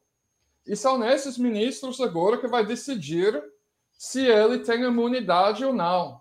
Ou pode, uh, se eles não têm uma maioria absoluta para ganhar o caso, eles podem gerar atrasos para esse caso dele, do golpe só ser decidido depois das eleições. E se ele vence, ele vai sim ter imunidade executiva durante o tempo que ele está no poder. Esse já é estabelecido por lei. Agora, a ideia do que você pode ter imunidade retroativa depois que você sai do, do cargo é uma novidade inventada pelo Trump, que foi derrotado em duas instâncias já. É, é simplesmente uma manobra para atrasar o julgamento de, dos processos contra ele. E o McConnell foi uma figura-chave nisso. Outra uh, questão que vai mudar com a saída dele e tem mais e mais pessoas dentro do Partido Republicano que não quer mandar mais dinheiro para o governo do Ucrânia. Eles não querem mais, uhum. desculpa, não quer mais manda mais armas e munições para o governo da Ucrânia. Porque o que o governo fez do Biden, basicamente, é mandou todas as armas e, e munições sucateadas dos Estados Unidos para a Ucrânia, contabilizou isso como uma doação de mais de 300 bilhões de dólares e usou dinheiro para pagar os fabricantes de armas estadunidenses uh, fabricar mais uh, para re restocar os reservas nos Estados Unidos, né? Agora esse processo terminou, não tem mais arma velha para mandar para a Ucrânia. Muitos republicanos estão contra a ideia de continuar a apoiar uh, Zelensky nesse nível de apoio, também porque eles têm. Opa. Tá travando, né? Deixa deu, uma, deu uma travadinha ali, leve. Tá vendo bem, mas deu uma travadinha. Você tá me ouvindo? Estou te ouvindo perfeitamente. Você me ouve? Não, não me ouve. O Brian acho que foi trocar a, a tela, a janela. Vou colocar ele aqui na espera enquanto ele troca, vou aproveitar para ler alguns comentários aqui dos nossos internautas que estão comentando sobre tanto sobre essa questão da, da do Brasil, né, como também aqui sobre eh, os Estados Unidos, né? Essa, essa situação lá tem muito, vai ter muito reflexo, né? Vai ter e tem muito reflexo aqui no Brasil. É, o Márcio é, é, Campos diz aqui, Medicilândia no Pará, no Pará, né? Foi fundada por conta da construção da rodovia transamazônica, BR-230, iniciada durante o governo militar. Vide Andreasa, é, destaca aqui o nosso internauta falando sobre o caso né, do assassino é, do é, Chico Mendes, que assumiu a presidência do PL na cidade aqui citada pelo nosso internauta né, de Micelândia, Midicelândia, perdão, destacando aí é, justamente o, escancaramento, ele agora vem na, na, na, na figura de um pastor pré-candidato a vereador, assumindo a presidência do partido é, numa cidade, num município, num ano de eleições municipais. Vamos ver se o Brian conseguiu voltar. Brian, vocês me escutam? Sim. Opa, perfeito. Sim, troquei o roteador. Não, perfeito. Tá. Você estava falando lá dessa, dessa, dessa questão dos é, ah, investimento, não, né, da grana enviada lá para a Ucrânia, na guerra, que está causando essa, essa, tensão aí no Congresso. Né? Então, né? se a previsão é que quem substituir McConnell vai ser mais contra apoiar a Ucrânia do que ele. McConnell era o voz principal dentro do Partido Republicano, que uhum. continuou pregando para mandar mais dinheiro possível para a Ucrânia. Né, tem outros republicanos que acham melhor uh, ser um pouco mais favorável à Rússia para criar uma briga entre Rússia e China. Eles são contra a ideia de unidade China-Rússia e por causa disso eles sempre gostam de favorecer um contra o outro, como Nixon fez com a China na época. Então é isso. Esses são os dois efeitos do McConnell. uh, muitas pessoas estão tá com pena dele agora, porque ele está visivelmente com sinais de demência. E todo mundo lembra aquele parente idoso que fica com demência, fica com pena, mas ele era um cara muito ruim. Ele é considerado a pessoa que puxa o Trump para ser mais conservador quando o Trump entrou. Agora, o Trump está mais conservador do que ele, mas assim, vaso ruim não quebra, ele chegou a ter 82 anos no Senado, né?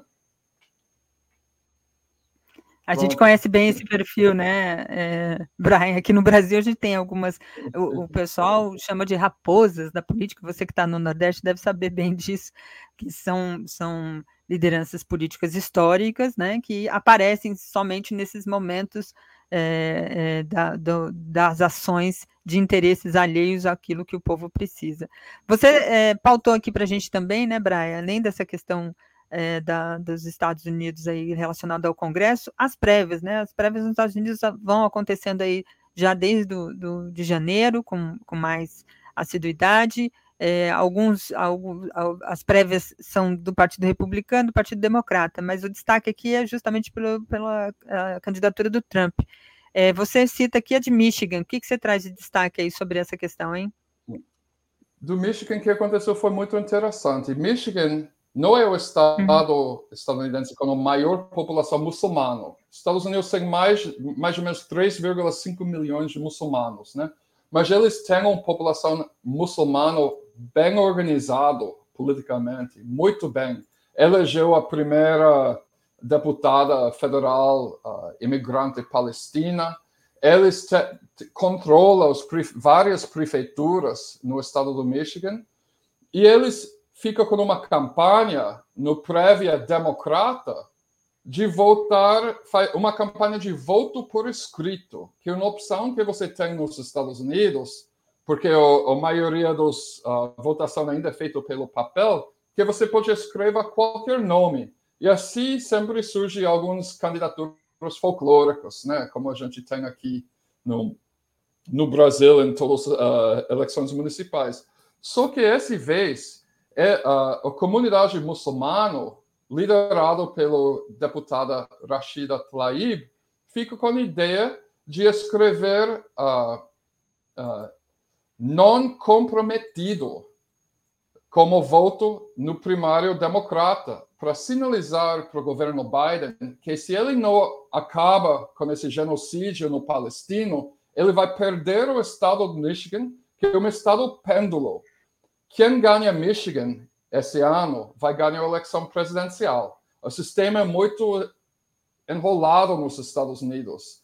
Sempre tem um estado ou outro que a eleição inteira acaba dependendo nele. E a previsão é que esse ano vai ser Michigan.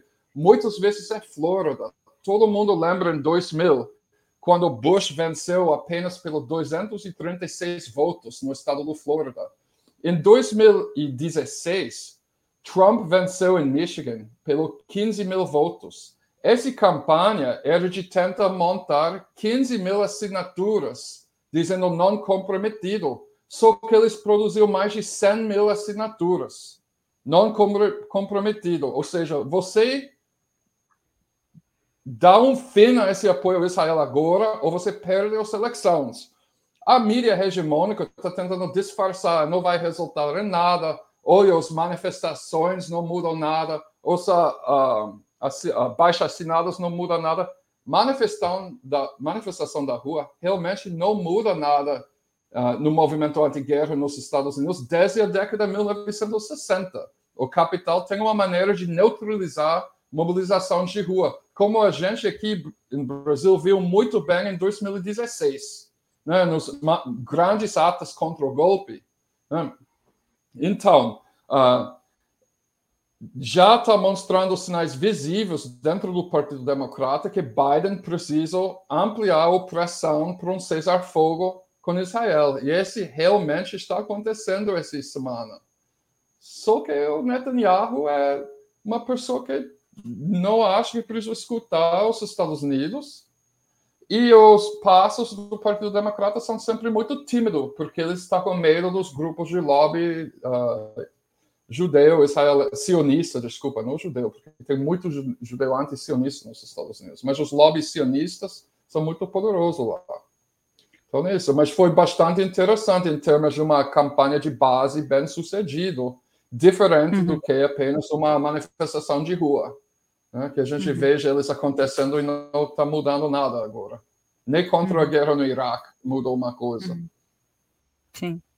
Agora, o, o Brian, antes de entrar aqui na questão do, da entrevista do presidente Lula, o comentário do presidente Lula sobre o Biden, queria é, perguntar sobre Illinois, né? Illinois entrou aí na, na no, no hall é, dos estados que é, colocaram ali é, o Biden fora da eleição, é, ele se tornando inelegível, diferente aqui do sistema brasileiro, né? Lá é por estado.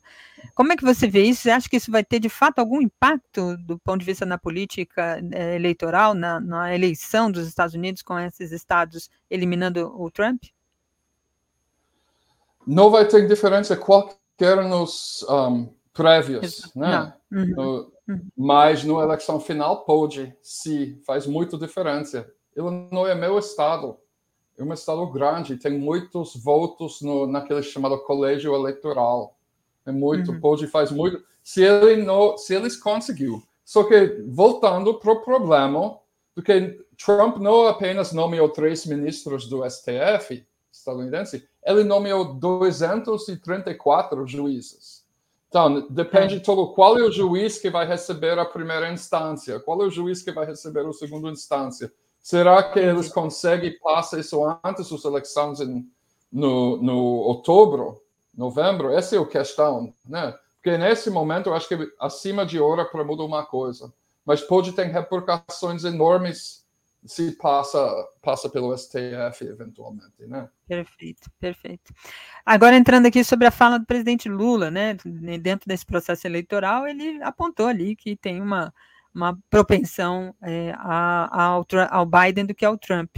Todos nós temos também, por tudo aquilo que a gente já assistiu. Como é que você vê essa declaração do presidente Lula, hein? Bom, primeiro, uh, tem um grupo financiado pelo ou vinculado com Alexandre Dugan, né, que fica passando um narrativa do que Trump seria melhor do que Biden para a esquerda, né? Baseado numa ideia Alexandre Dugan na Rússia, né, que tem alguns bilionários atrás dele, que financia muito muito atividade política no mundo inteiro, né? Um, do que os, os, socialistas devem unir com os fascistas contra os liberais. Eu tô, parece idiota. Quem cai nisso, lembrando quantos socialistas Hitler levou para os campos de concentração, para imaginar quantos socialistas que foram mortos pelo Mussolini. Né? O fascismo nasceu como um movimento anticomunista ou antissocialista, como pode ver com Bolsonaro, o nível de anticomunismo dele. Então, e lembrando que Alexandre Dugan elaborou um livro com o Lavo de Carvalho, ele era o único intelectual no mundo que levou o Lavo de Carvalho sério.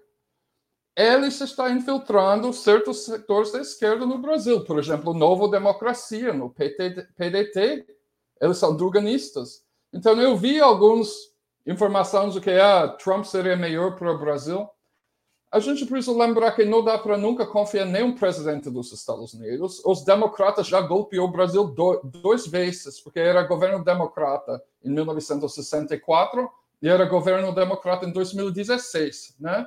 Mas pelo nível de amizade que Bolsonaro tem com Trump e os apoiadores bilionários da ultradireita internacional, uh, é, é óbvio porque Lula prefere o Biden nesse momento. Né? Um, outra questão é pelo sindicalismo. A única razão porque Lula recebeu qualquer solidariedade dos democratas, do pequeno grupo de democratas, uh, deputados e deputadas estadunidenses, quando ele foi preso, foi por causa dos sindicatos parceiros da CUT nos Estados Unidos, que pressionou certos políticos nos distritos onde eles têm muito poder. Então, como o sindicato está apoiando o Biden, né? Uh, através dos longo relacionamento, por exemplo, com o AFL-CIO, com o CUT, eu acho que é normal que uh, se todo igual geopoliticamente entre Biden e, e, Trump, pelo menos o Biden é um pouco mais positivo para sindicatos. Lembrando que o Partido Republicano tem uma campanha que dura mais de 40 anos de aniquilar todos os sindicatos nos Estados Unidos. Então, eu acho que tem algumas razões, mas isso não significa que uh, Lula deve, por exemplo, recusar de reconhecer uma vitória do Trump, como Bolsonaro recusou de reconhecer a vitória do Biden. Tenho certeza que se Trump vence, Lula vai tentar trabalhar com ele, nem como ele trabalhou com Bush no passado, Obama e as outras pessoas. Presidente Lula é um republicano. Leva... Hã? Presidente Lula é um Desculpa. republicano estadista, né? O presidente Lula é um republicano estadista, ele não, não teria essa postura certamente, como você bem enfatizou, né? sim, sim. Sendo o eleito que seja, ele estará ali representando o Brasil, ele é presidente do Brasil, né? Sem dúvida. Exatamente. Brian, obrigada aqui pela sua participação. com a palavra republicano. Republicano no sentido nacional. Sim, tá, estadista. Tá eu, eu, já emendei um estadista logo junto aqui. Obrigada, Brian, pela sua participação. Bom trabalho aí, boa semana, viu? Obrigado, boa semana para você também. Valeu, tchau, tchau. Brian Miro conversando aqui com a gente. Vou botar a vinheta aqui para trazer a Tereza Cruvinel. Sempre muito bom trazê-la aqui. Bora lá. Comentário de Tereza Cruvinel. Bom dia, Tereza, que bom vê-la aqui. Eu sempre assisto, como eu sempre digo, mas aqui na tela junto é sempre muito bom. Obrigada aqui pela sua participação e pelo roteiraço que a Tereza sempre tem muito orgulho de falar do roteiro que a Tereza nos passa aqui. Tudo bem? Não, só para contribuir para a gente, para a nossa organização mental. Muito, né? Eu muito. mesmo sou assim, se eu não me organizo no papel, acho que me perco. Mas bom dia para você, bom, bom dia, dia para a comunidade. Também gosto muito de interagir com você, Daiane. É, eu até acho que ando precisando ir mais lá no seu programa.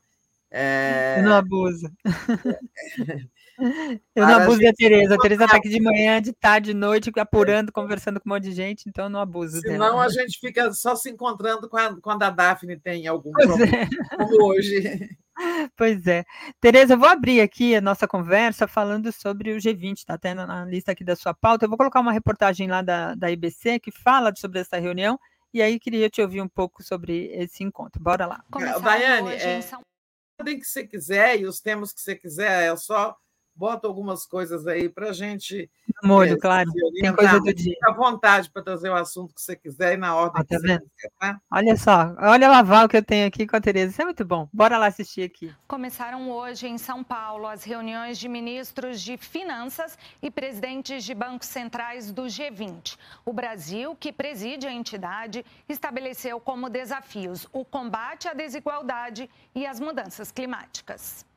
O ministro Fernando Haddad fez a abertura da cerimônia por videoconferência, já que está com Covid e não pôde comparecer presencialmente. Segundo ele, a presidência do G20, hoje com o Brasil, decidiu fazer o encontro mais inclusivo. Em um mundo no qual trabalho e capital são cada vez mais móveis, pobreza e desigualdade precisam ser enfrentadas como desafios globais sob pena da ampliação das crises humanitárias e imigratórias. De acordo com Haddad, duas propostas são prioritárias para o governo federal. Uma delas é uma aliança global de combate à fome e à pobreza.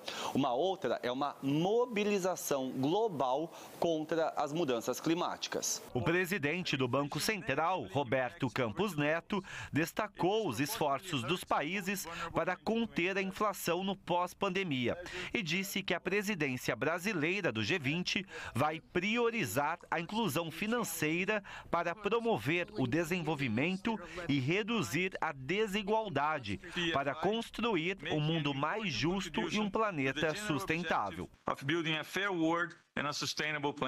Entre hoje e amanhã, nessas reuniões com ministros de Finanças e presidentes de bancos centrais, serão discutidos temas como combate à pobreza e desigualdade, desenvolvimento sustentável, reforma da governança internacional, endividamento dos países e tributação mais justa. O Brasil está novamente em posição de oferecer uma agenda econômica para a comunidade internacional. Queremos compartilhar nossas experiências, aprender com as experiências de outros países e somar esforços para criar um mundo justo e um planeta sustentável. Tá aí, Tereza, um resumão. É claro, a matéria de ontem, eles estavam falando hoje e amanhã, né? Então, é, na verdade, é ontem e hoje que, que se encerra.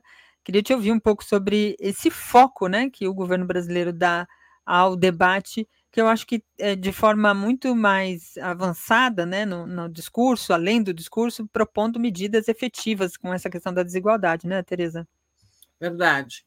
A gente vê o Haddad, o Haddad aí muito abatido ainda, né? Que esse vídeo é de ontem, do, do dia de ontem, mas hoje, né, depois de dois testes de Covid, ele já testou negativo, então ele vai participar presencialmente lá no IMB, onde ocorre essa reunião. Né?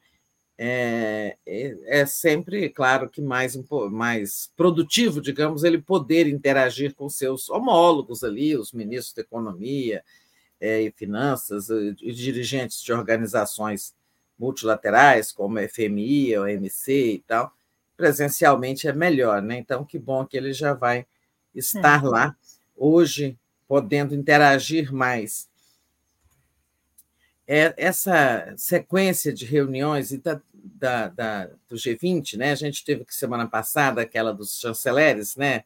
Daiane lá na, no Rio de Janeiro, aí Rio de Janeiro, e, e agora essa é, e essa dos ministros das Finanças e Economia, mas vamos ter muitos outros eventos, uma sequência, é um calendário muito intenso que o Brasil é, preparou né, para a sua presidência do G20, já se diz assim que não, sabe, não se tem lembrança de uma, de uma presidência do G20 né, ter sido tão planejada, tão movimentada, tão propositiva, que o Brasil realmente está usando essa. É uma coincidência, né? Assim, claro que é, o rodízio na presidência do G20 é um sistema ali de rodízio que não, não dependeu da vontade do governo Lula, né? Calhou, mas calhou bem e, e o governo brasileiro está se aproveitando dela, digamos, para fortalecer sua presença é, global e também né, apresentar assim, propostas que possam, de alguma forma, contribuir para mudar o mundo para melhor. Né? Hoje, o é, que, que eles vão discutir lá? É, vão discutir muito a proposta do Haddad de maior tributação dos super ricos do mundo, né? E, porque ele ontem defendeu isso, mas de uma forma assim genérica. O Brasil não apresentou é, nenhuma proposta. Assim, quanto, enquanto vamos taxar para onde vai o dinheiro? É, uma parte do dinheiro vai para o fundo de combate à, à pobreza é, e à fome, é, ou qual seria, né, digamos assim, a destinação. É, é, é claro que é para taxar mais os super ricos, como disse o, o Haddad ontem, né, eles darem uma contribuição maior para que a gente tenha um mundo melhor. Agora, é para o dinheiro ficar com os estados nacionais, uma parte desse dinheiro, claro, faz parte da proposta brasileira, que ele vá para essas ações, seja de combate à fome e à desigualdade, seja essas ações de tornar o mundo mais sustentável, né? proteção do meio ambiente, contenção da, da mudança climática, etc. Então, hoje a gente vai ver uma discussão mais objetiva dessa proposta né, de tributação, é, digamos, uniforme, né, Daiane? Assim, todo, todos os países estarem cobrando dos super ricos o mesmo imposto porque senão eles vão ficar mudando de país em país, né? Ah, eu vou para ali porque ali eu pago menos, né? É, então, se você tem uma tributação global, você até tira esse efeito, é, que é uma espécie de guerra fiscal, né?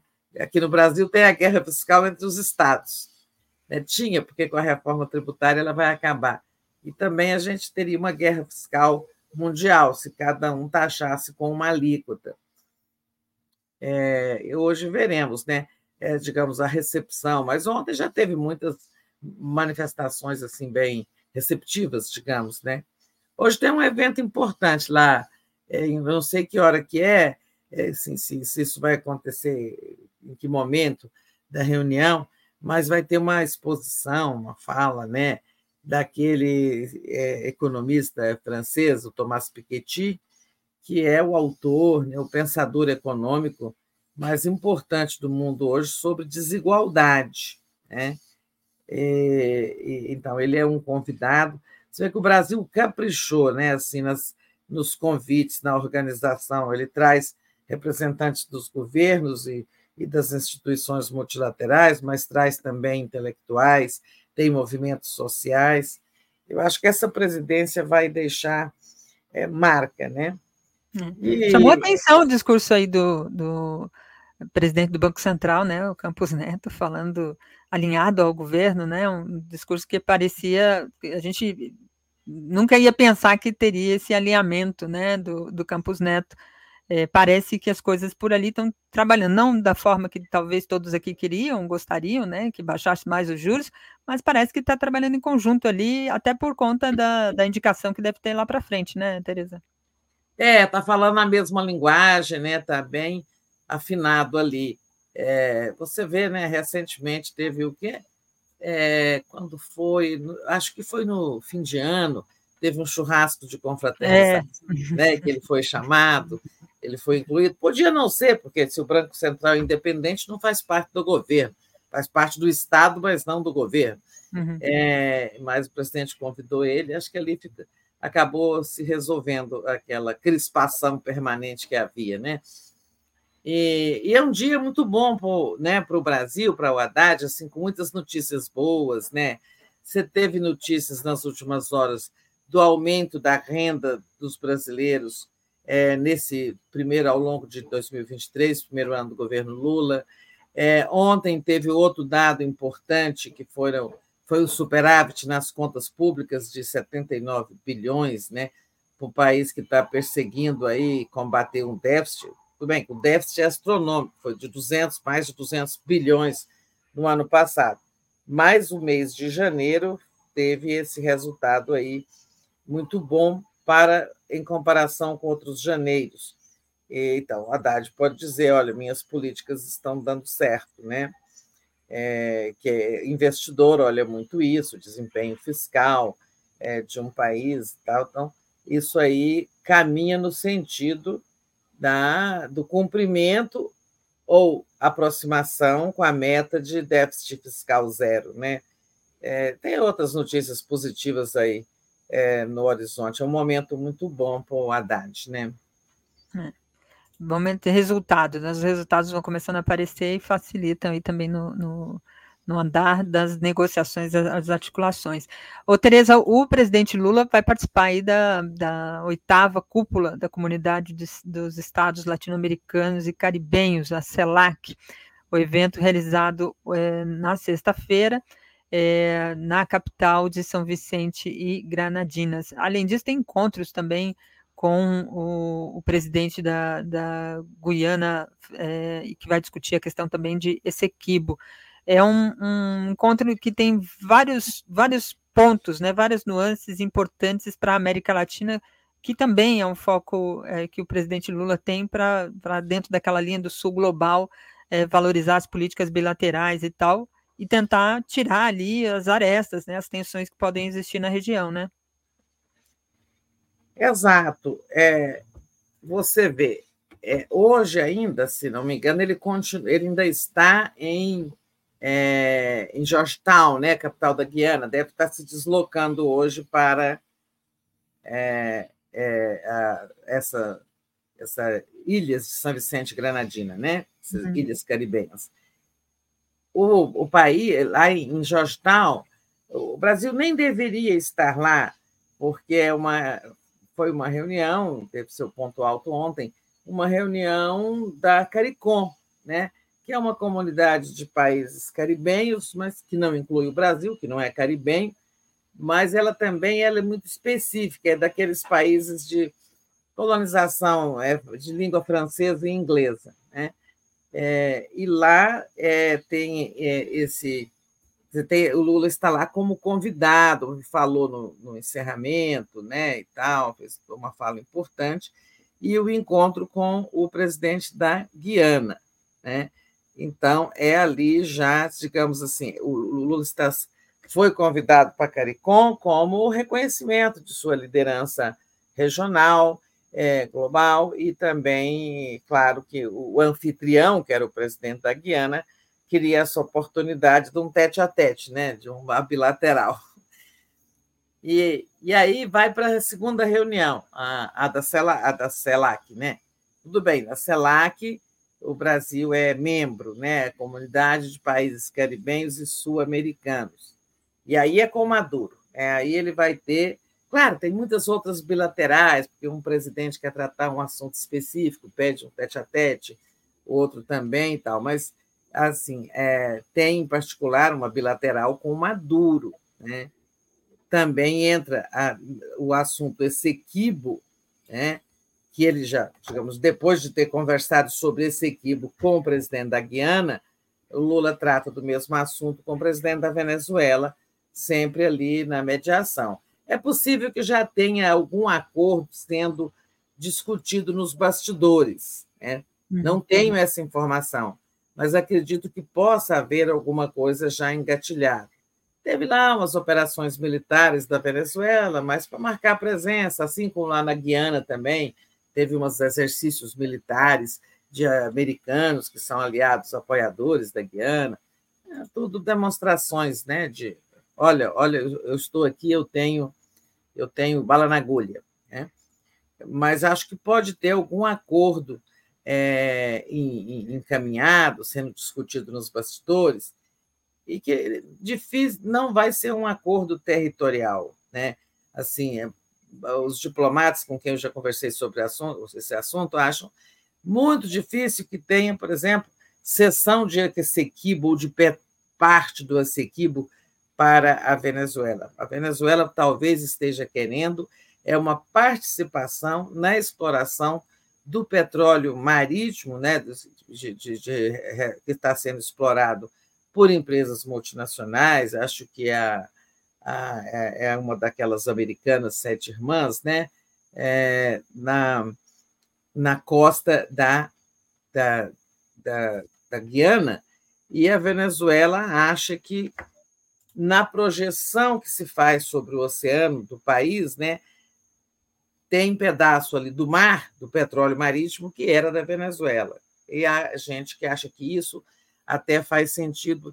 Pode ser que o, é, que o acordo venha por esse outro caminho, sabe, por uma maior participação. Que, que é esse equívoco, porque lá tem petróleo, né? É, mas assim é uma reivindicação secular que dificilmente vai ser atendida hoje, é, digamos, resolvida com terra. Talvez isso não seja resolvido com terra, mas com mar, né? Petróleo do mar. É, então é isso. Aí Lula volta para Brasília, né? Semana que vem tem muita coisa aqui para ser tratada. Você vê que a política é. externa ela é assim intensa, né? É, você está tendo lá em São Paulo o G20, toda essa mobilização, é, e ao mesmo tempo você tem o presidente lá fora com a sua presença pessoal e outros fóruns por aí, Gaza, outros, né? né? Gaza, é, Ucrânia, Rússia, tudo tensionando bastante no mundo. É, né? lá na ONU, o Brasil está é. lá com a sua missão e tal. Assim, é uma presença muito. Né, cheguei, né? O Brasil é. chegou. Ainda bem, né, que o presidente eleito, né, é, imagine um Bolsonaro no meio dessa, dessas situações todas, o que, que ele estaria contribuindo para jogar mais é. gasolina, né? Não seria. Aí é que a gente fica assim, né, Daiane, esses dias, semana passada, por conta dessa história de gás, aliás, o presidente repetindo, repetindo, né, sustentando a posição dele sobre o genocídio dos palestinos, mas naqueles dias ali em que a mídia caprichou em atacar uhum. o governo, é, atacar o presidente, né, por aquela declaração, é, um editorial do Estado de São Paulo falou, é, fez uma, uma editorial com o título Vandalismo Diplomático, né? Aí você vê, né? É, sabe, discorde, fala qualquer outra coisa, mas você não pode chamar a política externa brasileira de vandalismo diplomático, né? Hum. Não, enquanto Israel né, joga bomba em fila de famintos, né? Pessoas é, isso é vandalismo, né? Isso, isso é vandalismo. É. Isso é o vandalismo no jornalismo, né? É um jornalismo criminoso fazer esse tipo de narrativa. Tereza, dentro desse, desse ambiente internacional tem um ambiente interno, né? Você trouxe aqui para gente como pauta para a gente abordar a questão aí das comissões. Há uma tensão aí na Câmara, é, principalmente ali pelo, pelo, pelo Arthur Lira. Nessa semana o Boa Noite entrevistou até um parlamentar, o da, da Cunha, se eu não me engano, é. É, que tratou sobre essa aliança do governo com o Lira, apontando que é se trata de um pragmatismo, é, mas ela vai reverberando né, na, na, no conjunto do governo, ela vai tendo reflexos. Né? A gente, eu vi essa semana que saiu um, um secretário do Ministério da Saúde, alvo também muito forte do Centrão, e dentro do parlamento as disputas vão ali se acirrando, ainda mais com um ano eh, que é meio ano, né? Por conta das eleições, as coisas vão ficar mais afuniladas, porque depois entra o período eleitoral e os parlamentares vão para os estados, vão atuar ali, vão ser candidatos, vão ser apoiar candidatos, então fica fora. Como é que está essa questão dessas disputas aí na, nas comissões? E quais a comissão, principalmente a CCJ, certamente, né? Exato. É, Daiane, é, a coisa não é fácil no plano interno. Há quem diga, inclusive, que o, o presidente Lula, que sempre teve muito gosto pela política, né?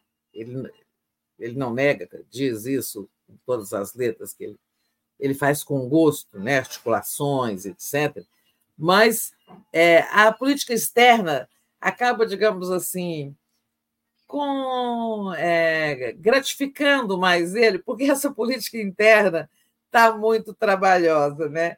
É, claro que ele cuida das duas, mas você acaba tendo mais gratificações na externa do que na interna, porque a interna é complicado. É um, é um governo, como lembrava, eu estava nessa entrevista é do novo líder do PT, o Adair Cunha, ele está sempre lembrando aquilo que o Lula também lembra Olha, o, a federação PT, PCdoB e, e Partido Verde tem 80 deputados, o conjunto da esquerda, 130, governo minoritário. O presidente ganhou a eleição, digamos, pela esquerda, mas o Congresso elegeu uma maioria conservadora de direita, centro-direita e tal.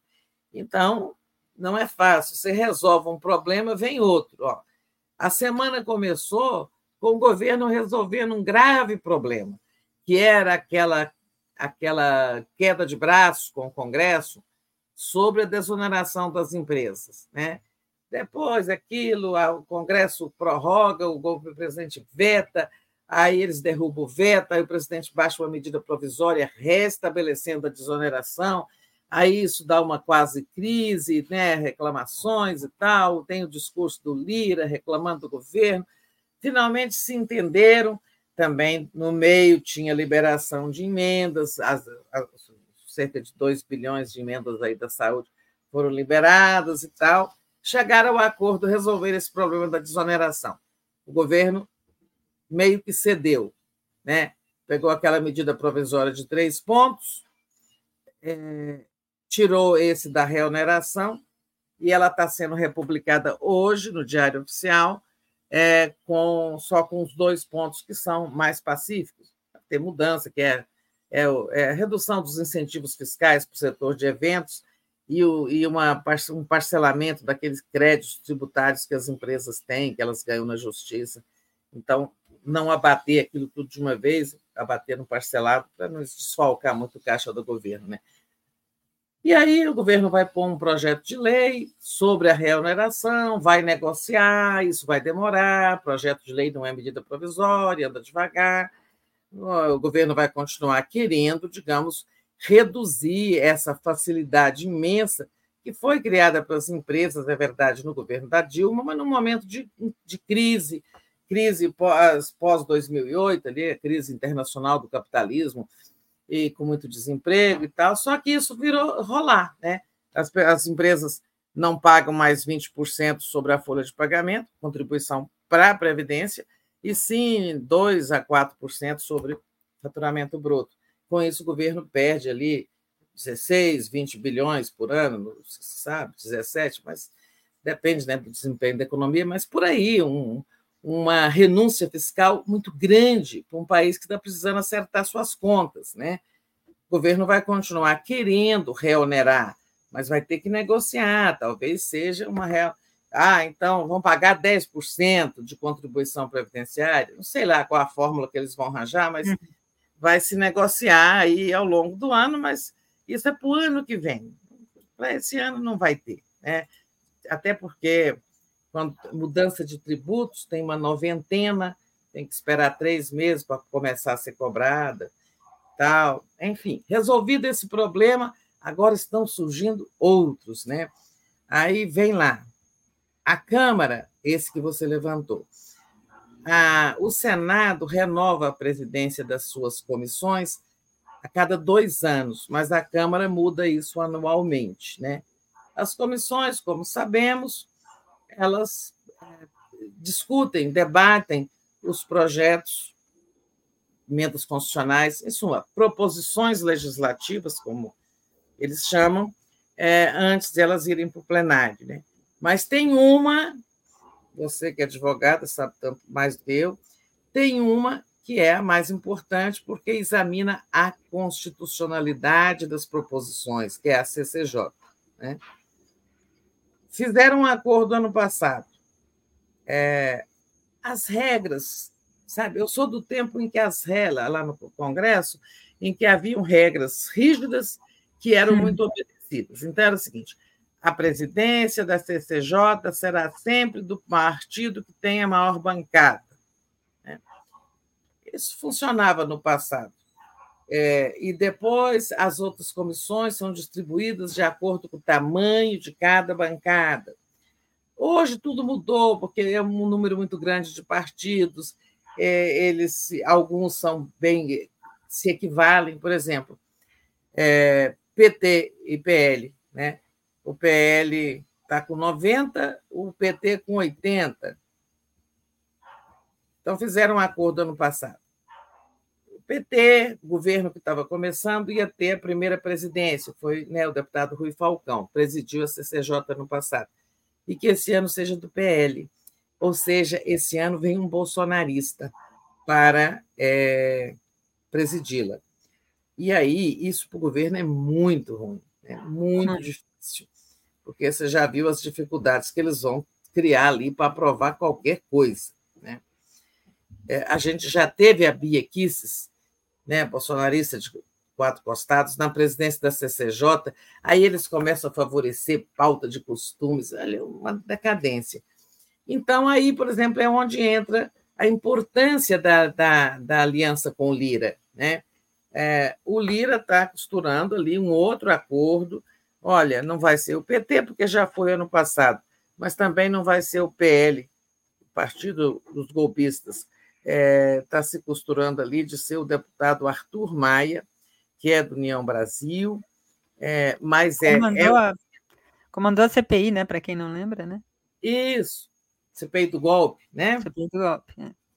E assim, é uma pessoa muito próxima do Lira, bem, fortalece o Lira, mas ajuda o governo ao evitar um bolsonarista.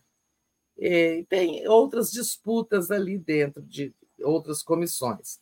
Mas acho que se resolver desse jeito a, CPJ, a, CCJ, tá bom para o governo, só de evitar um bolsonarista.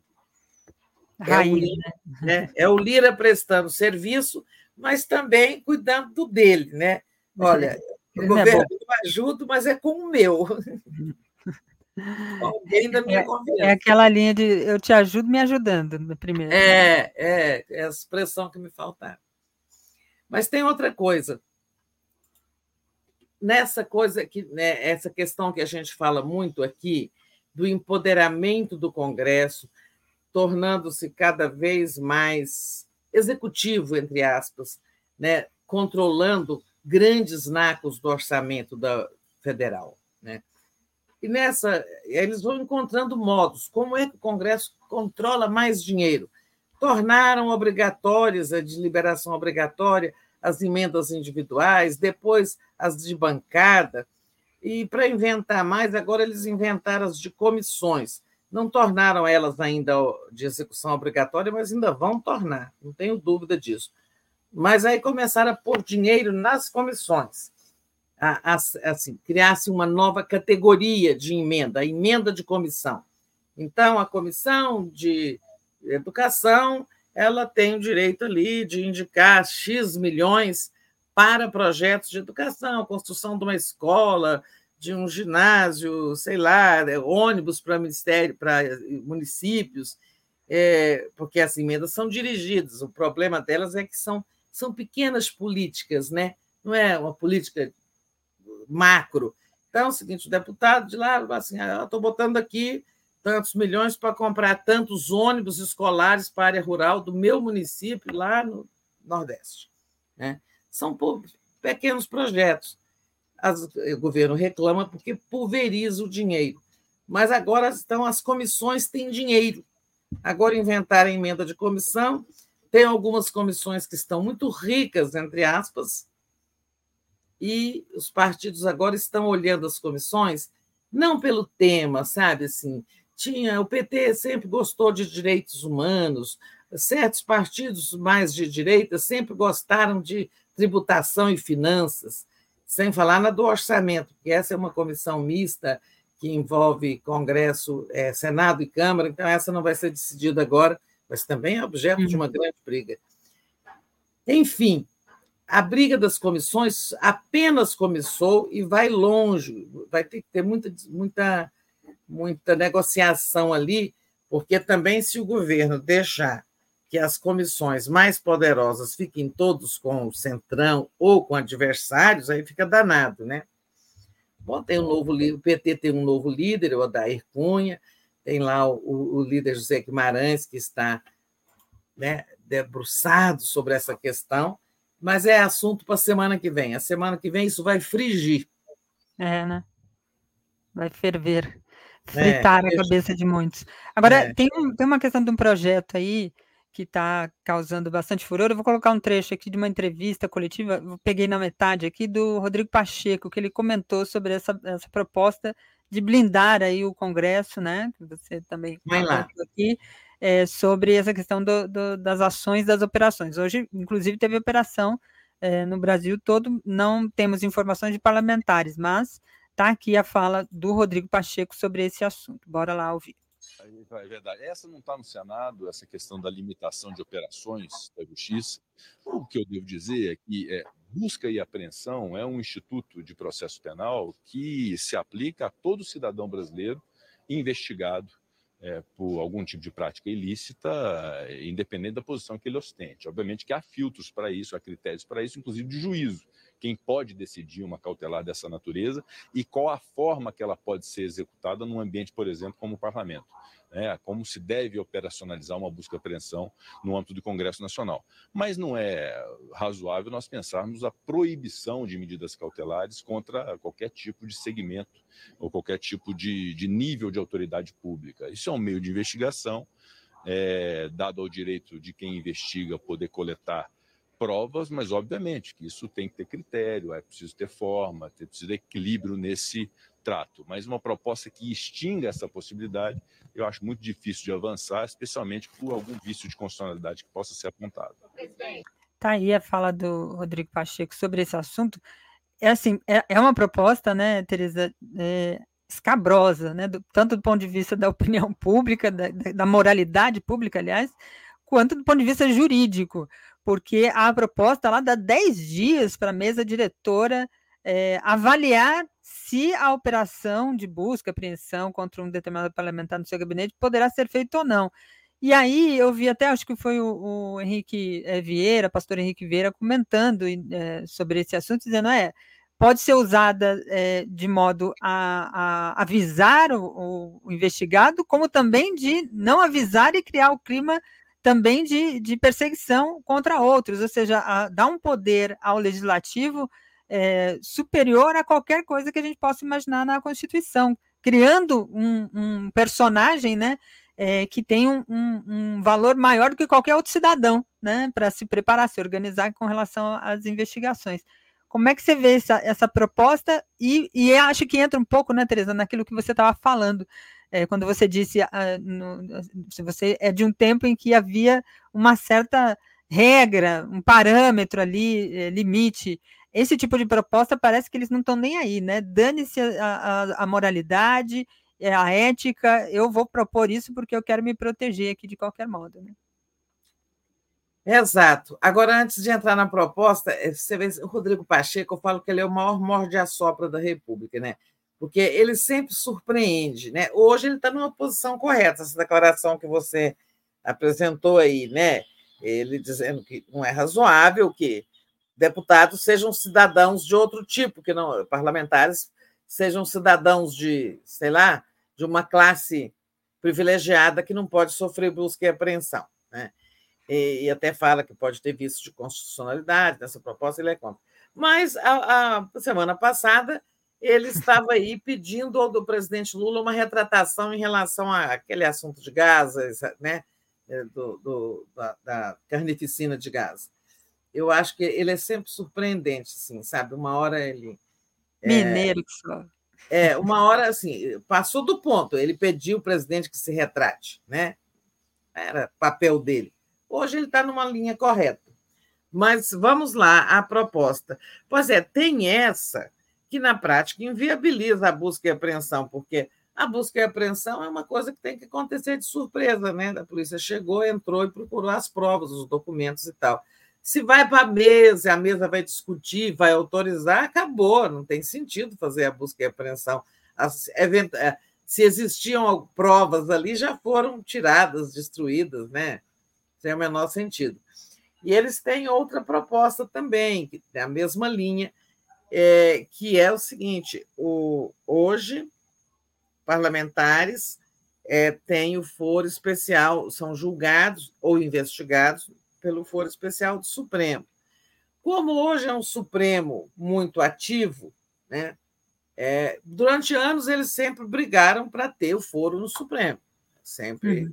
defenderam essa prerrogativa. Ah, se se falassem acabar com isso, era um Deus nos acuda. Agora eles estão querendo não ter mais foro no Supremo, e sim na justiça comum, porque sabem que, se depender da justiça comum, é, as investigações que envolvam parlamentares raramente vão alcançá-los, vão vai ter uma busca e apreensão, é, sabe, processos vão ser esquecidos. É, são é assim, a visibilidade, né? Acho que tem uma vara que está lá no interior do, do, Brasil profundo, investigando alguma coisa contra o deputado, assim, a sociedade não vai nem tomar conhecimento. Ah, tem uma outra também que passa por STJ, ou seja, eles é, são sempre propostas no sentido de que se chama PECs da blindagem, né? Querem blindar, querem ser cidadãos especiais é, não acho que exista na sociedade é, qualquer espaço de aceitação dessas medidas, né? mas que eles estão tentando tão. Isso tudo é porque dois bolsonaristas sofreram busca e apreensão. Né?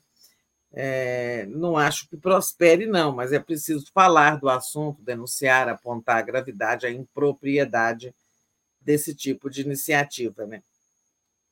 É importante aqui esse, esse debate, porque a gente vai também tendo noção do, do limite que eles não têm, né? Eles nunca têm limite, né? Depois de tudo que eles fizeram, a, a coisa continua nessa, nessa toada. Tereza, ah, tem aqui também uma, uma, uma pauta importante, que é a decisão ontem é, dada pelo ontem não, né, por esses dias, né, sobre as normas das eleições. A gente sempre assiste aqui é, um, um, debate profundo aqui no, no TV 247 de, dos limites que devem ser dados para as eleições e tal, e o TSE, todo o período que antecede a eleição, faz uma discussão para delimitar quais são as normas, as, as, as regras, né, as normas que vão é, estabelecer ali o processo eleitoral. A gente já tem, por, por conta das eleições na Argentina, um movimento relacionado aí à questão da, da deepfake, da, da inteligência, o uso da inteligência artificial, que na campanha na Argentina, por exemplo, foi fortemente usado, inclusive com, com o apoio de brasileiros que atuaram na campanha da extrema-direita aqui no Brasil e foram para lá é, fazer, e, e, o, e, o, forte lá na campanha da, na Argentina foi esse, tanto do, do campo do Milley, quanto também da, do, do candidato é, é, peronista, né, do, do, partido lá do, dos Kirchners. Como é que você é, avalia essa, essa medida? O que, que, tem de novidade? E você acha, na sua avaliação, vai ser possível conter? Porque uma coisa é a campanha oficial, eu fico me perguntando, a campanha oficial vai ter regra, o pessoal acaba se policiando, um policiando o outro e tal.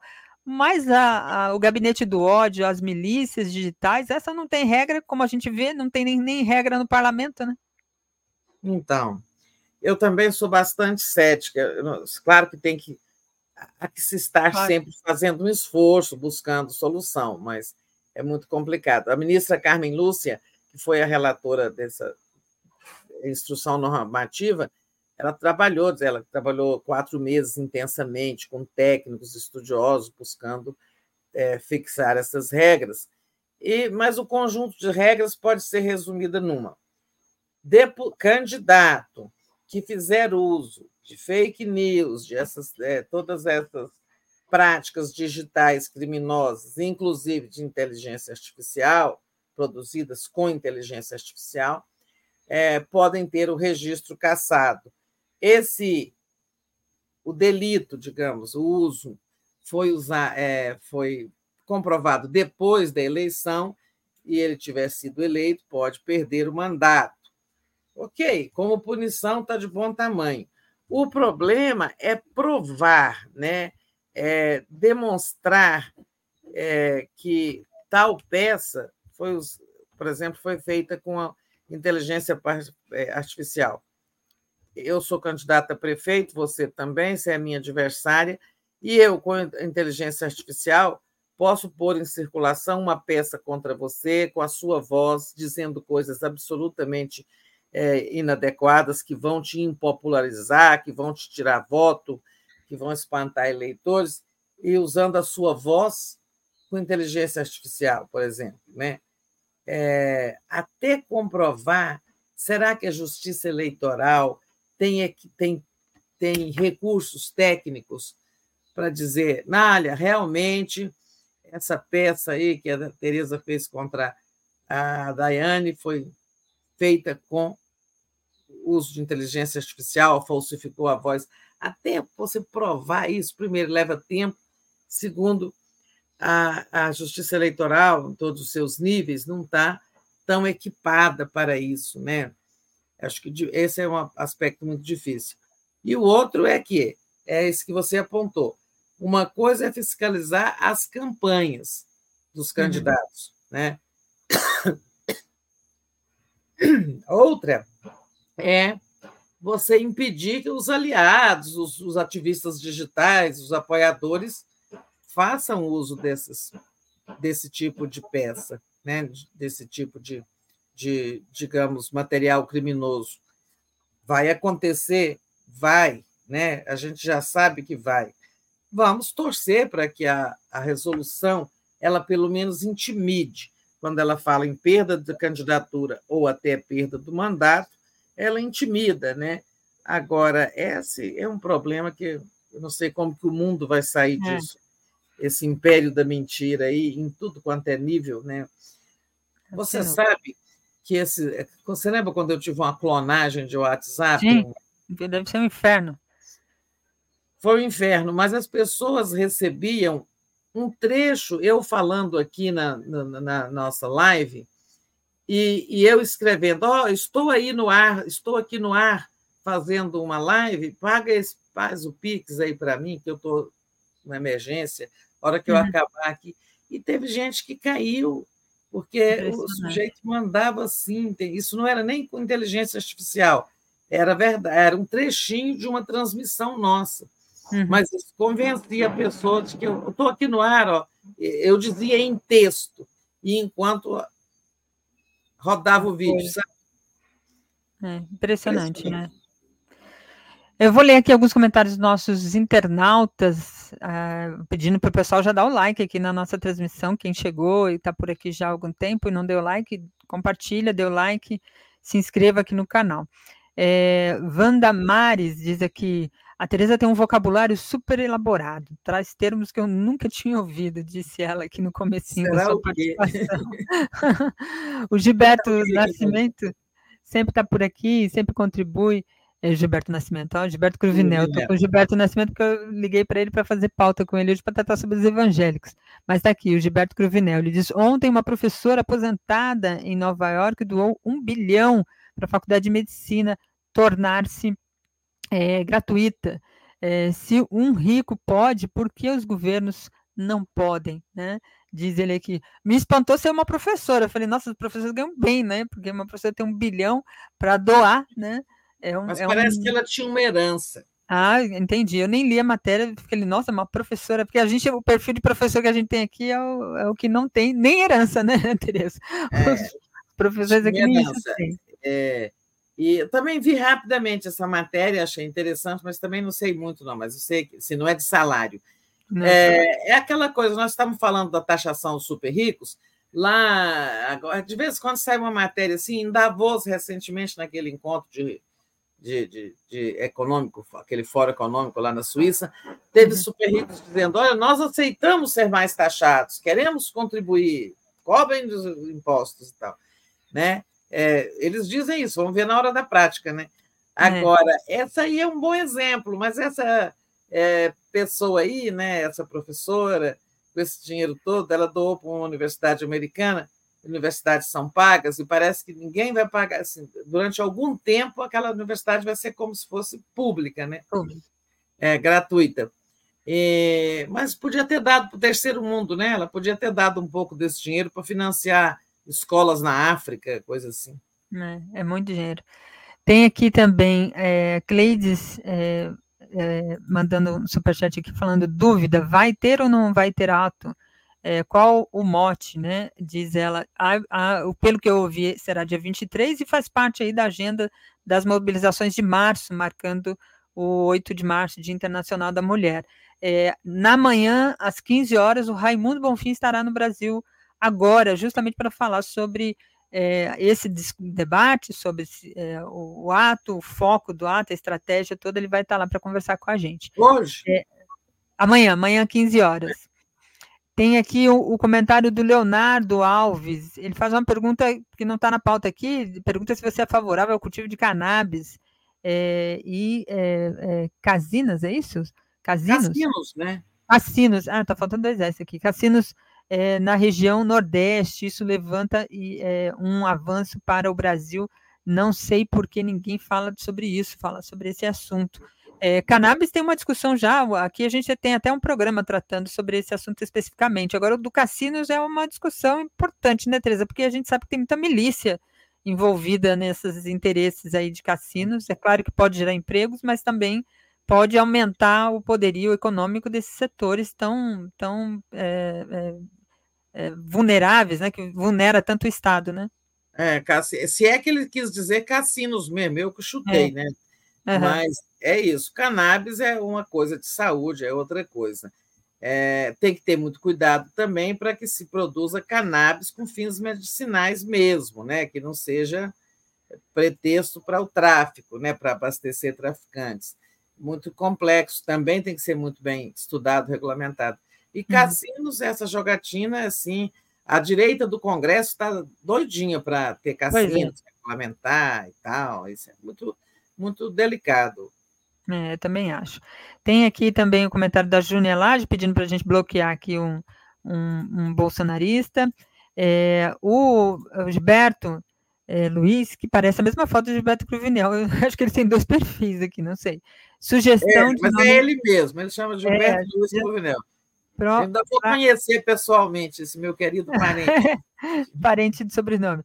Dez dias para esconder a Moamba, falando aí sobre essa proposta é, de projeto aí, de, ah, dar um prazo aí para os parlamentares se prepararem. Traz, ele sempre traz inspirações ótimas, 10 né? dias para esconder. A muamba, né? O Rodrigo Pacheco é um peixe é, ensaboado da República, diz ele aqui. E tem gente que já disse aqui, ó, é Oliveira Pacheco quer ser governador de Minas, e, e bota aqui um, um riso. A, o Berico. Olha, é, não ria, não, que é perigoso ser, hein? Pois é, o, diz aqui, ó, o Pacheco é o Erdogan brasileiro, né? Porque o Erdogan faz, faz essa, esse discurso, às vezes, dúbio ali, é, destaca aqui nosso internauta. Luci é, Joia diz aqui, obrigada, Léo, e toda a equipe do 247 pelo excelente trabalho é, de conscientização política que vocês oferecem diariamente, né? O trabalho da comunicação. Isso é importante. Obrigada aqui pelo seu superchat, pela sua contribuição. Tereza, tem, a gente tem poucos minutinhos aqui ainda, mas temos uns, uns sete minutos. Dentro da pauta que você nos trouxe aqui, você fala sobre a decisão do Supremo aí, que adiou mais uma vez o julgamento da revisão é, da, das aposentadorias, né? Queria que você falasse um pouco disso. Também tem aquela questão das sobras, né, Tereza? Como é que ficou aquilo? Eu, eu confesso que o direito constitucional a gente tinha que estudar essa questão do coeficiente eleitoral e a gente demora para entender. E aí, quando vai chega as sobras, a coisa complica mais. Nem quero que você explique isso, porque eu acho que é complicado e tem pouco tempo. Não vou colocar você nessa enrascada. Mas é uma discussão que ficou ali, né? O, o Supremo colocou como inconstitucional, enfim, mas não vale agora, vale para depois. Negócio confuso. Eu vou até tentar, Daiane, bem é, rapidamente. Ó, bora. Ó, vou pegar um exemplo aqui. Distrito Federal, unidade da federação onde eu vivo, tem direito a quantos deputados? É, oito deputados. Tem lá a regra, que o número de deputados de, de cada estado. Uhum. Aí você pega a população e divide por oito. Tá? Digamos assim, que hoje seriam é, 2 milhões de eleitores no Distrito Federal, dividido por 8, daria 300 mil, mais ou menos, o, é, 250 mil, um pouco menos. Mas vou, vou fazer de conta, fazer uma conta errada, o coeficiente eleitoral é 200 mil votos. Ou seja, coeficiente ou quociente eleitoral é a divisão do número de eleitores pelo número de cadeiras. Então, para se eleger, alguém tem que conseguir 200 mil votos.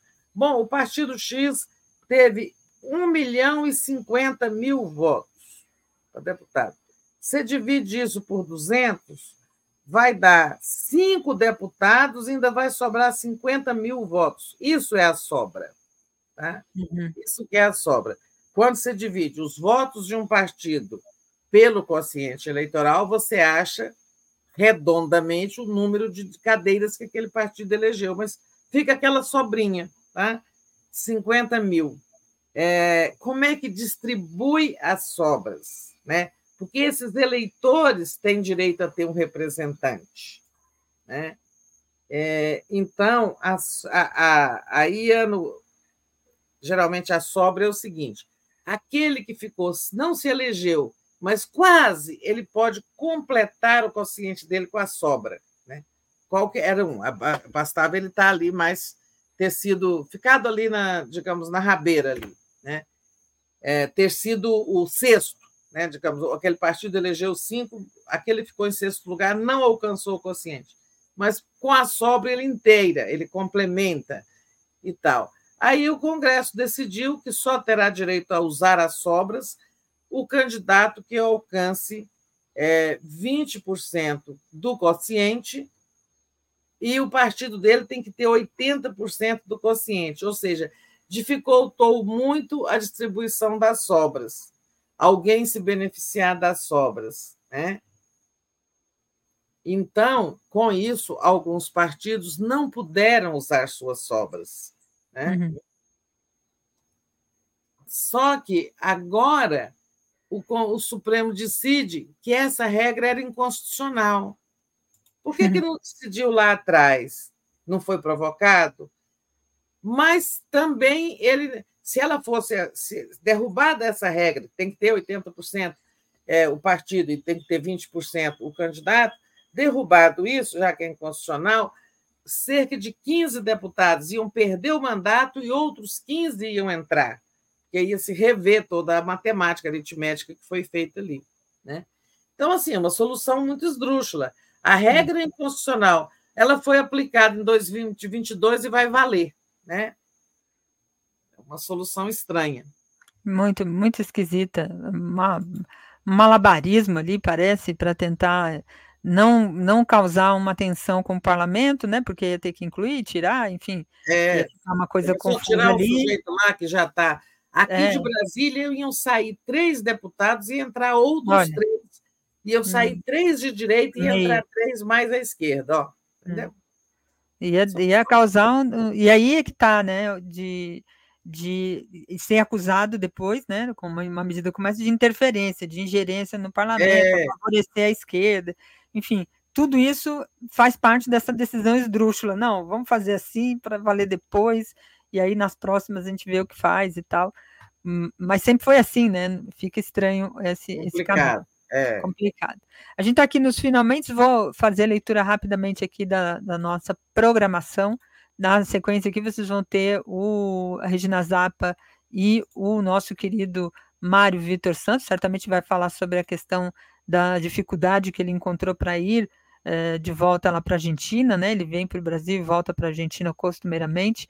Vai falar certamente sobre esse, essa situação, já que o governo de Milley tem dificultado a entrada e também eh, aponta numa, numa tentativa de expulsar os brasileiros é, dentro daquela política que não resolve as questões centrais e fica chamando a atenção para outras, uma tática da extrema-direita feita aí pelo é, Javier Milei. Então, na sequência aqui, Mário Vitor e Regina Zappa, depois tem o Giro das 11 com o Ricardo Neguton, às 13 horas, os principais destaques da Mostra Internacional de Teatro de São Paulo.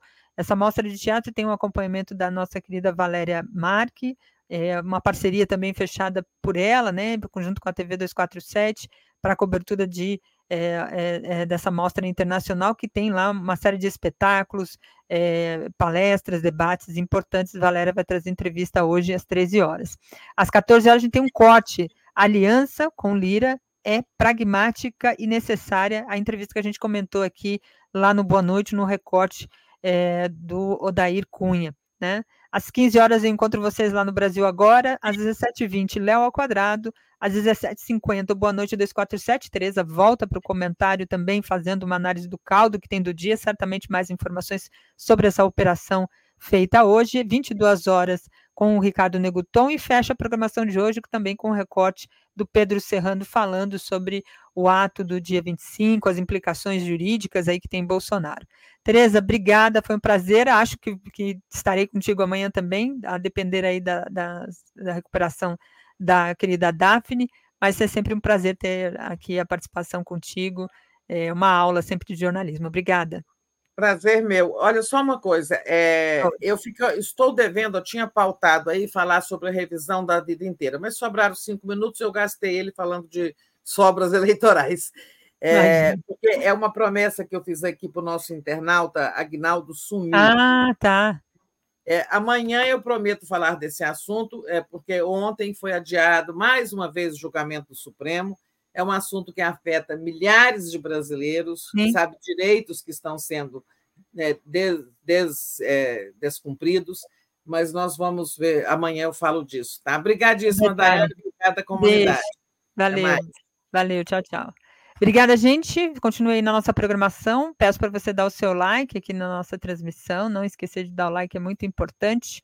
E a gente se encontra mais tarde lá no Brasil Agora e amanhã aqui no Bom Dia 247. Valeu, bom dia para todos. Um abraço. Tchau, tchau.